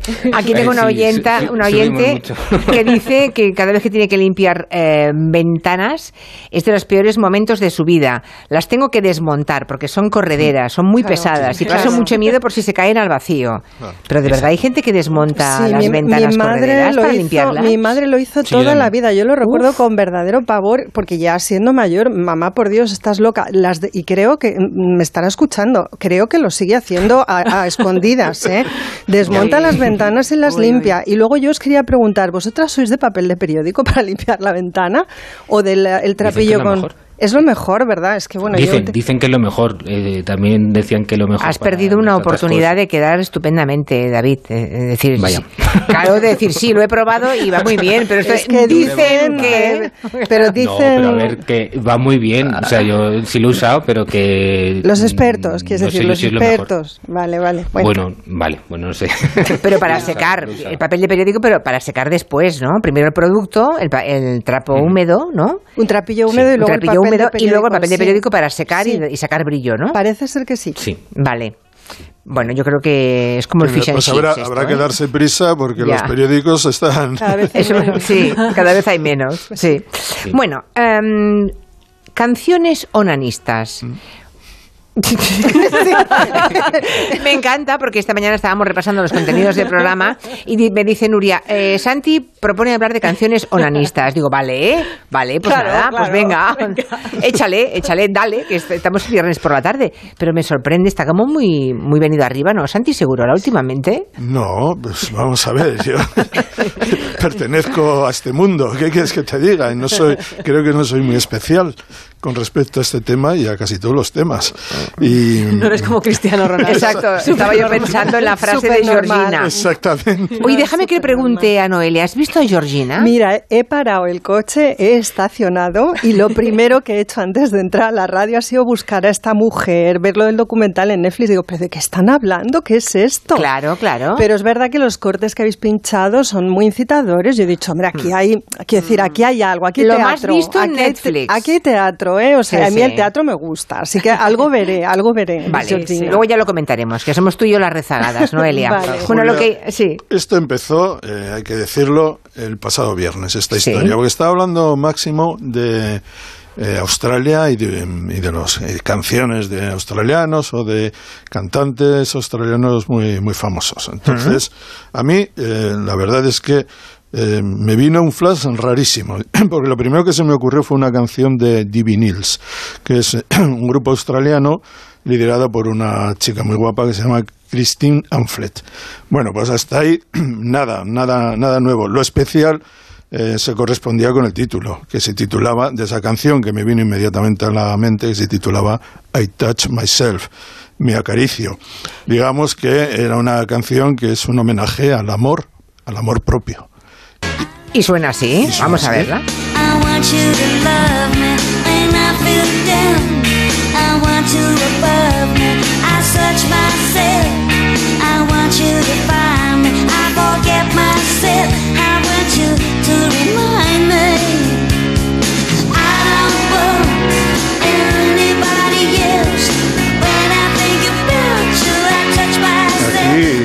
vemos que la Cristina, con una voz muy sensual, dice, me quiero y quiero que me ames, cuando me entristezco te quiero encima de mí, me busco y quiero que me encuentres, me olvido y quiero que me recuerdes, no deseo a nadie más, cuando pienso en ti me acaricio.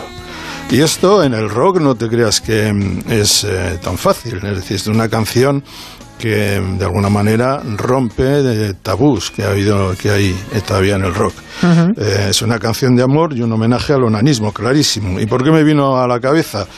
pues quizá tendré que consultarlo con el psiquiatra, pero lo que sí sé es, que, el tema, lo que sí sé es que el tema del autoplacer figura en el amplísimo catálogo del rock, la música del diablo, por cierto, la del vicio y según la mayoría de todos los eh, credos católicos. Y no, no, estaréis en desacuerdo cuando, cuando digo que el católico, el credo católico, la religión católica está a la cabeza de todos los represores en este, en este asunto iba a decir una cosa que no sé si son, sonará muy bien en este horario limón, pero es que no hay paja que no les guste.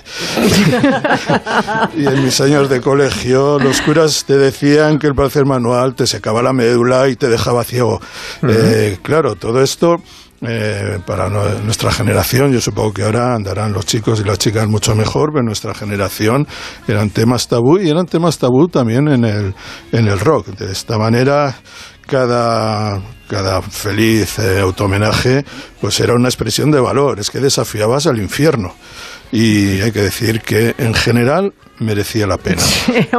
y, además no solamente merecía la pena, sino que había gente que lo trasladaba muy bien. Por ejemplo, los Who, en una canción que se titula Pictures of Lily, fotos de Lily.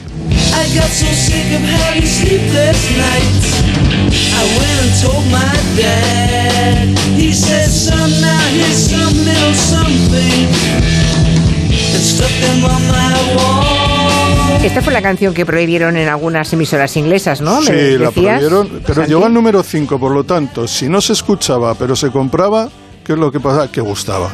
Es decir, que gustaba mucho, llegó al número 5 de las Islas Británicas, es del año 67, de una época muy temprana de los Who, y comienza así. Cada mañana me sentía fatal al despertarme. Me enfermaban todas esas noches sin dormir. Fui donde mi padre y se lo dije, y él me dijo, hijo, aquí tengo algo para ti. Eh, las pegué a la pared y ahora mis noches no son tan solitarias. La verdad es que no me siento mal en absoluto. Las fotos de Lili me hicieron la vida maravillosa. Las fotos de Lili me ayudaron a dormir en la noche. Las fotos de Lili resolvieron mis problemas infantiles. Las fotos de Lili me ayudaron a sentirme bien. Habría que saber si no era de Lili, de qué teníais fotos el resto del personal hoy en el Comanche. ¿Tuvisteis alguna vez alguna foto colgada en la habitación? pero ¿para qué funciona? ¿Con qué fin? a ver, huelga, la pregunta. Digo, si no de Lili, ¿de qué otro artista o persona humana? el póster de Taxi Driver para ver a Robert De Niro ahí durante mucho tiempo me acompañó en mi adolescencia. Sí, sí. Yo, me, yo, no tenía yo no tenía fotos en la pared, pero me conseguían los Playboys antes de que fueran permitidos en España.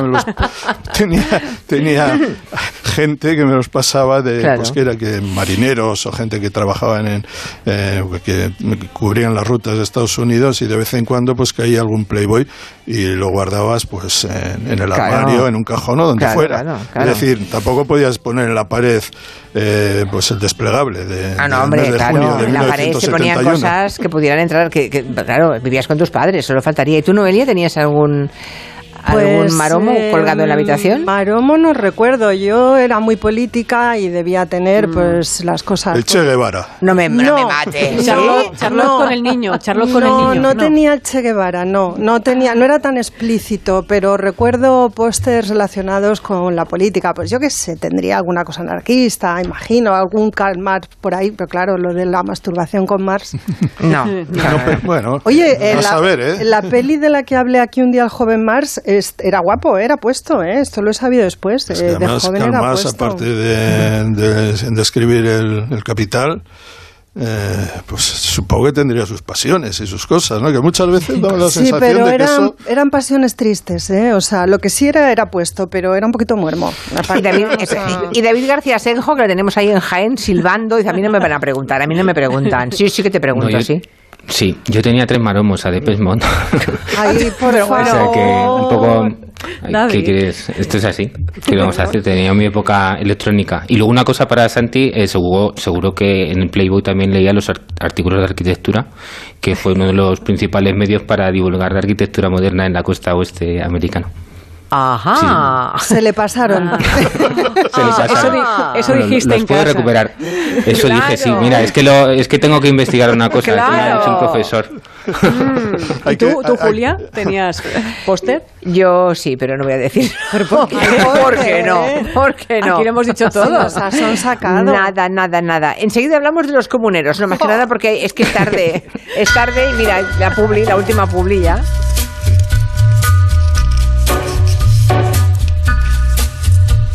En Onda Cero, Julia en la Onda, con Julia Otero. On a gathering storm comes a tall, handsome man in a dusty black coat with a red right hand.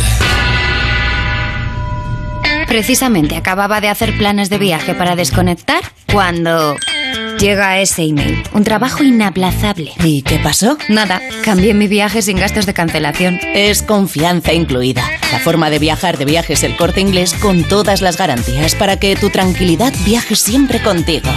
Consulta las ventajas y condiciones del programa en viajes el corte inglés. Tu hogar, donde está todo lo que vale la pena proteger. Entonces con la alarma puedo ver la casa cuando no estoy yo. Sí, sí, claro. Cuando no estás en casa puedes ver todo a través de la app. Y con las cámaras ves lo que pasa en cada momento. Incluso puedes hablar con ellos. No es como estar allí, pero casi. Y con este botón SOS puedes avisarnos siempre. De lo que sea. Nosotros siempre estamos ahí para ayudarte. Si para ti es importante, Securitas Direct. Infórmate en el 945 45 45. Ahora debemos cuidar nuestro sistema inmunitario. Toma Inmunofarma. Inmunofarma contiene zinc y vitamina C que contribuye al funcionamiento normal del sistema inmunitario. Inmunofarma. Onda Cero Madrid 98.0 Ascauto, concesionario oficial de las marcas Fiat, Jeep, Alfa Romeo y Abarth, se enorgullece en presentar su nuevo taller en Madrid en la calle Lérida 77, donde estaremos encantados de atenderte. Y si tu coche es un Fiat o Jeep híbrido o eléctrico, serás muy bienvenido. Ascauto, siempre contigo.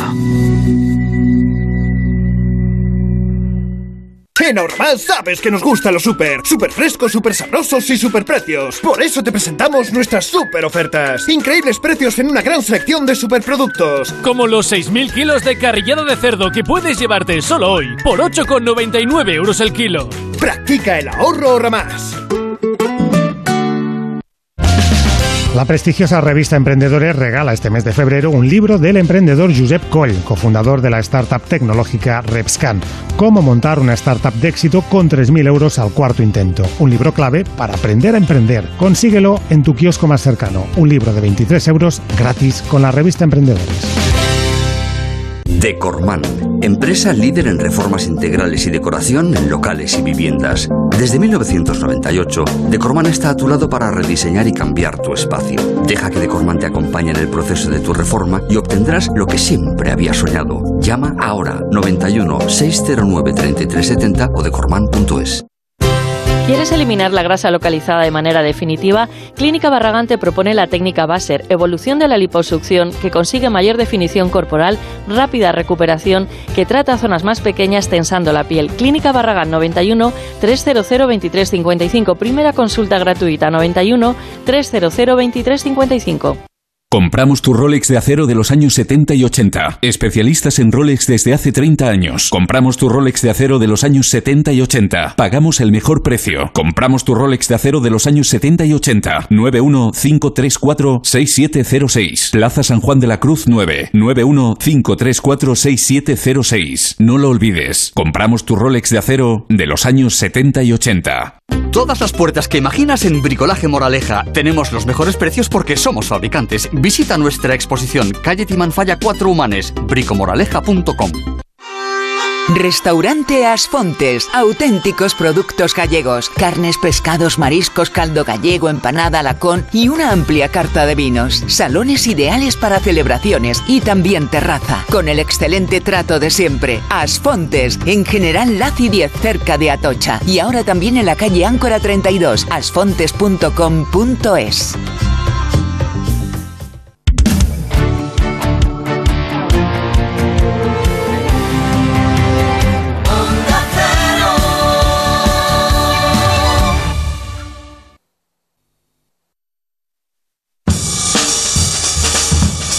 En Onda Cero, Julia en la Onda, con Julia Otero.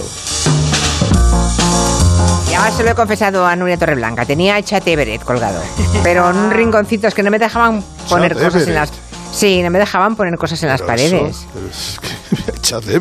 ¿Te acuerdas? sí, era médico, ¿no? Era guapísimo. Pero era, no, hacía de médico. Sí, hacía de médico, sí. Pero creo que eso solo sabemos tú y yo en, España ahora mismo. No, a mí porque me gustaba. Y a ti, no sé, porque lo verías alguna vez, supongo. Era muy pequeña, sí, sí, sí, sí, sí. Sí, sí, pero se lo comentaba, le he enseñado fotos ahora a Nuria Torreblanca. Sí, lo confirmó. Que no lo recordaba, era guapísimo. Era muy guapo, sí. Era muy guapo. Yo eh, nunca lo encontré tanto, ¿eh? ya, ya, ya. Tú con los artículos arquitectónicos del Playboy ya estabas distraído, ya lo entiendo. Yo lo leía por los artículos, por supuesto. Claro, claro. arquitectura. bueno, ya sabéis que el domingo hay elecciones en Castilla y León y Noelia Dane dice, pues es un buen momento para hablar de los comuneros. Y, me, digo, pues sí, pues venga, hablemos de los comuneros. Pues claro que sí. Bueno, claro que sí. Además es que el año pasado fue el quinto centenario y yo creo que ha pasado un poquito sin pena ni gloria. Entonces, bueno, yo... Qué poco se sabe de ese movimiento en España, qué poco se recuerda, qué poco honramos la, memoria histórica de verdad. No sé. Deliberadamente, además. Oh, claro, deliberadamente. Seguramente eh, habrá quien considere que los comuneros fueron malos castellanos, incluso. Pues, ¿eh? pues puede ser que sí. Hablemos de ellos. Vamos a hablar un poquito de ellos y me parece que podemos empezar a hacerlo si queréis escuchando este canto de esperanza. 1521, en abril para más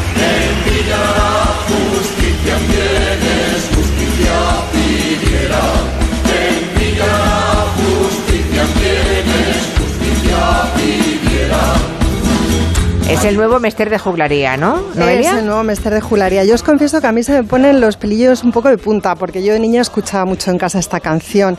Ellos musicaron en el año 76 un poema de Luis López Álvarez que tituló Los Comuneros, y ese disco fue un superventas. Y esta canción en particular, El Canto de Esperanza, es la última del disco y en determinados momentos de la historia reciente de nuestro país y en determinados contextos sociales se ha convertido en un himno no oficial de Castilla. Por si no habéis entendido bien los primeros versos, que dan un poco la clave de, lo que puede ir esta historia, dice 1521 y en abril, para más señas, en Villalar ajustician a quienes justicia pidieran. Malditos sean aquellos que firmaron la sentencia. Interesante esto. Eh, los que no sepan eh, y se están preguntando ¿Qué sentencia es esa? ¿De qué justicia se, hable, se habla? ¿no? ¿Quiénes eh, fueron ejecutados o ajusticiados? Y eso que nos viene a contar hoy Novelia. Sí, ¿qué pasó en Castilla entre 1520 y 1521? Lo cuenta maravillosamente bien eh, Miguel Martínez en un libro que se titula Comuneros, el rayo y la semilla. Miguel Martínez es doctor en estudios hispánicos por la City University de Nueva York y es profesor titular en la Universidad de Chicago. Este libro lo publicó él el año pasado, coincidiendo con el quinto centenario. Lo editó Hoja de, Lata perdón, y va con un prólogo del historiador Xavi. Bueno, eh, olvida la ficha técnica, lo pondremos luego en, en las redes para que quien quiera consultarlo, comprárselo, está muy bien, o quien conozca la historia de los comuneros, que merece la pena que la recordemos. Eso es. A mí el libro me encanta porque es un magnífico ensayo, es prolijo, pero es muy accesible, entre otras cosas, porque está muy bien escrito y eso no es frecuente en los libros de historia. Entonces esto ya eh, le da bastante mérito al asunto. Eh, además de contar la historia de los comuneros, en este libro Miguel plantea eh, una pregunta muy interesante que tiene que ver con lo que comentabas al principio, Julia. ¿Por qué? Eh, elegimos, porque lo elegimos, contar la génesis de España como una empresa de conquista. Eh, porque España comienza en el imaginario colectivo con los reyes católicos y la conquista de América. Esto es así. Pero ¿por qué no tomamos, por ejemplo, como referencia la revuelta comunera, que es el primer intento en la modernidad por establecer un gobierno protoconstitucional, es decir, un gobierno con participación popular? Eso es la primera vez que sucede en Europa en la época moderna. ¿Por qué no es nuestro punto de partida para contarnos? Perdimos la oportunidad ¿eh? de, ser los primeros de la fila, precisamente aplastando y ejecutando a los comuneros. Eh, y ya que hablabas de los reyes católicos, esta semana el propio Casado ha vuelto a hablar de ellos, de los reyes católicos, hacía alusión a la estatua en el Parlamento, o sea que mm, siempre son los reyes católicos, ¿no? Siempre eh, se vuelve a eso, a esa forma fundacional. o, la toma de Granada, sí. la gente de mi generación no sé lo que se estudia ahora en las escuelas.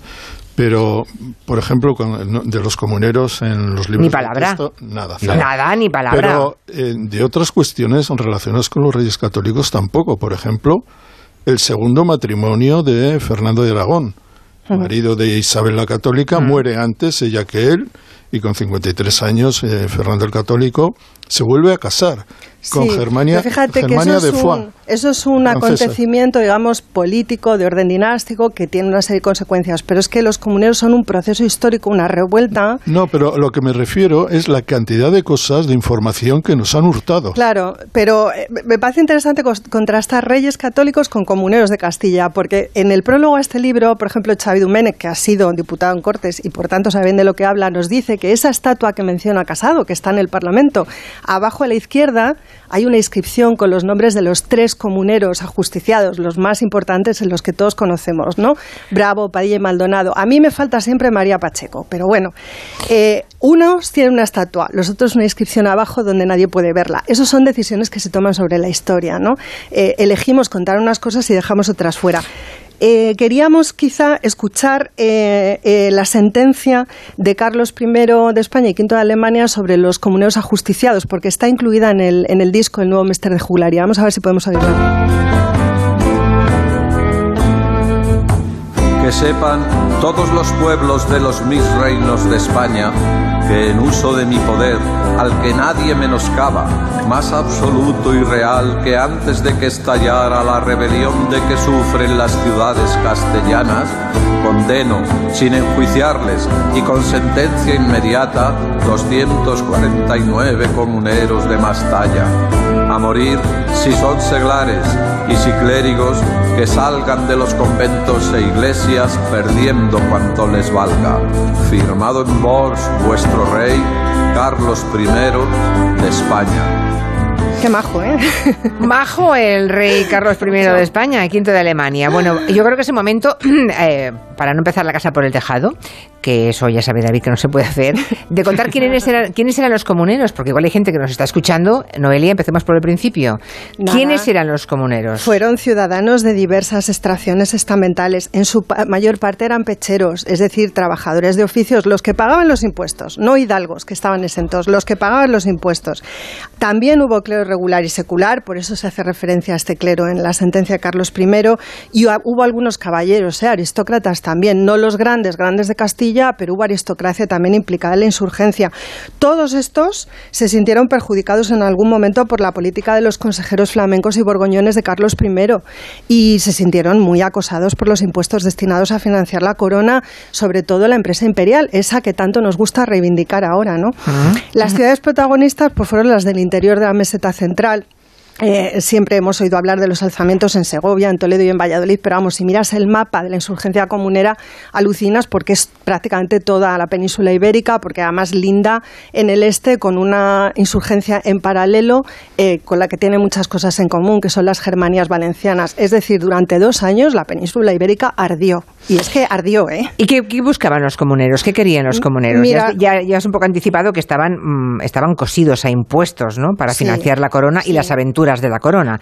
Pero, ¿qué pretendían? Y se sentían poco partícipes de las decisiones de gobierno. Querían plantear un documento por el que las comunidades eh, pretendían regular la relación entre el monarca y el pueblo. Querían, en definitiva, limitar relativamente el poder del monarca, someterlo a eso que ahora llamaríamos un criterio de transparencia, es decir, que el rey gobernara con cierta transparencia y con la, y con la quiescencia de las cortes en la que estos estamentos estaban representados. Ese documento existió, llegó a existir, se llamó la Ley Perpetua y podemos interpretarlo como un avance de lo que serían las constituciones de finales del siglo XVIII, las primeras constituciones eh, contemporáneas, la francesa y antes de ella la norteamericana. Antes de todo eso, ¿eh? Ah, Qué enorme oportunidad perdió España aplastando a los comuneros. Eso es, el descalabro en Villalar, por cierto, esa batalla que se perdió y fue definitiva, eh, podía haberse ganado. Es decir, que la deriva, digamos, tanto militar como política de los comuneros era muy interesante. Pero bueno, las circunstancias se truncaron y, en fin, ahí quedó la cosa, ¿no? Pero yo creo que es una experiencia que conviene recuperar. Pues sí, está bien. Y además de por el centenario, es interesante volver a hablar de los comuneros de Castilla. ¿Por qué ahora precisamente, Noelia? Pues mira, esto sí le he pedido a Miguel Martínez, el autor del Rayo y la Semilla, que nos lo cuente y ha tenido la amabilidad de mandarnos un audio desde Chicago. Vamos a escuchárselo a él. Yo creo que las comunidades son un pasado de enorme potencial para contarnos otra versión de nuestra vida histórica en común, es decir, otro relato colectivo de lo que somos, ¿no? Además, eh, la memoria comunera se encadena con toda una larga tradición liberal, democrática, popular, republicana, ¿no? que en los siglos XIX y XX hizo de aquellos hechos su, su referente, ¿no? su imaginario histórico. Y yo creo que también deberían ser un referente en nuestro país hoy. ¿Se imaginan que España hubiera escrito por delante de los americanos y los franceses una, una, carta magna, una primera constitución. Qué sueño tan bonito. Qué sueño tan bonito. Pero, vale, no ocurrió, pero de ahí a condenar al ostracismo a todo este movimiento comunero del que no se sabe nada, del que una generación, todas las generaciones, por ejemplo, Santi Segurola lo ha dicho, yo a mí no me, no me contaron nada en el colegio nunca de los comuneros, jamás, ¿no? Pues no está mal, que repasemos la historia de los comuneros y que lloremos por lo que, por lo que perdimos, ¿no? por lo que pudo haber sido y no fue. Y que reivindiquemos la experiencia, porque esos son aprendizajes que importan. Lo que pasa es que si no nos lo cuentan, no sabemos que están ahí. Pero claro. Ahora ya lo sabemos. Comuneros de Castilla. Bueno, les ponemos eh, ya está, creo, en las redes sociales el nombre del libro para que lo tengan claro, la, la editorial por si hemos despertado la curiosidad de los oyentes, Ojalá de algún oyente que quiere empaparse un poco de esa historia. Perdóname, Julia, pero es que me escribe Anton Reisa y tiene toda la razón del mundo. He mencionado las germanías y no he mencionado a los niños gallegos y es otro movimiento hermano. Sí. Entonces, perdón, que también me aplastado, también, también aplastado, al mismo tiempo. Me he dejado a los niños fuera. Mm. Lo siento. Todos los que nos hubieran puesto en la modernidad antes que a nadie en Europa fueron aplastados en nuestro país. Esa es la historia. Bueno. ¿Quién es Lalo López? Que nos quiere hablar de él, Nuria Torreblanca. El autor, el cantante de esta canción. No hay diferencia, cometemos los mismos errores, caemos en las mismas trampas, no somos mejores, no advertimos las señales, los avisos de peligro, obviamos los detalles, quizás solo queríamos ser uno más, tal vez siempre... No me suena, ¿quién es Lalo López? Lalo López sí lo conoces, hombre, es un músico de Barcelona Muchos lo reconoceréis por ser el guitarrista de la Fundación Tony Manero. Y es ah, la Fundación Tony Manero, vale, vale, vale. Y de muchos otros proyectos, ¿Sí? ese es Lalo. Lalo siempre ha tenido proyectos paralelos y ahora nos presenta este disco llamado Lalo Malo, todo junto, que le ha salido bastante rockero y sobre todo con unas letras para escuchar detenidamente, porque en estas canciones hay denuncia social, se habla de la precariedad y una cosa muy interesante sobre cómo mantenerse en la industria de la música cuando pasas de los 40 años, que es algo mm. que está, está en este país especialmente, ¿no? Y es muy interesante, es muy chulo este disco, Lalo Malo, que va a presentar el 5 de marzo en la sala Upload de Barcelona. Y siguiendo con Lalo y con este disco, pues también tenemos noticias que daros de la Fundación Tony Manero. ¿Ah, sí?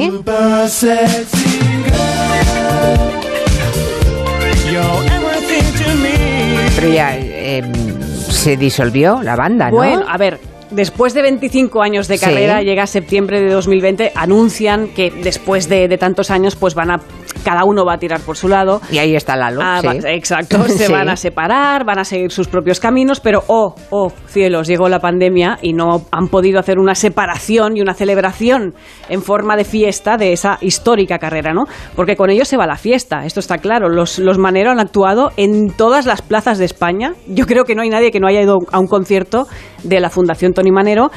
Y vamos a ver eh, una despedida bien hecha a finales de octubre, 21 de octubre en la Sala Moonleaf de Madrid, 28 de octubre en la Polo de Barcelona y ahí estaremos para cerrar una etapa y celebrar por todo lo alto canciones que tocaron en su repertorio, por ejemplo esta.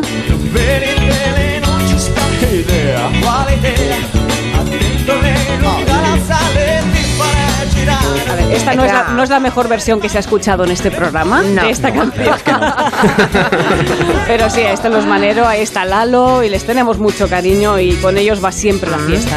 Bueno, tenemos hasta una sintonía en este programa que le robamos así por el morro. El día que vinieron aquí a hacer una entrevista, me lancé y le dije, ¿por qué no haces una sintonía? Va a hacernos algo. Así lo pediste, recuerdo. Sí, sí, lo pedí así y llegó. Sí, señor. Ahí estuvo. Ya está, Quintanilla. Dice Quintanilla que adiós, que, nos, larguemos, que nos larguemos, que estamos ya fuera de tiempo. Bueno, pues. Hay Super Bowl, ¿eh? El domingo. Sí, es verdad, Super Bowl domingo, vale. ¿eh? La gran fiesta americana para que todo el mundo vea a los americanos en su salsa en Los Ángeles. Vale, los Ángeles Rams contra Cincinnati Bengals. Si algo significa para la audiencia, pues esto es lo que hay. Pues venga, se acabó aquí el Comanche. Ni salimos bailando ni nada. Salimos a, toda prisa, como siempre.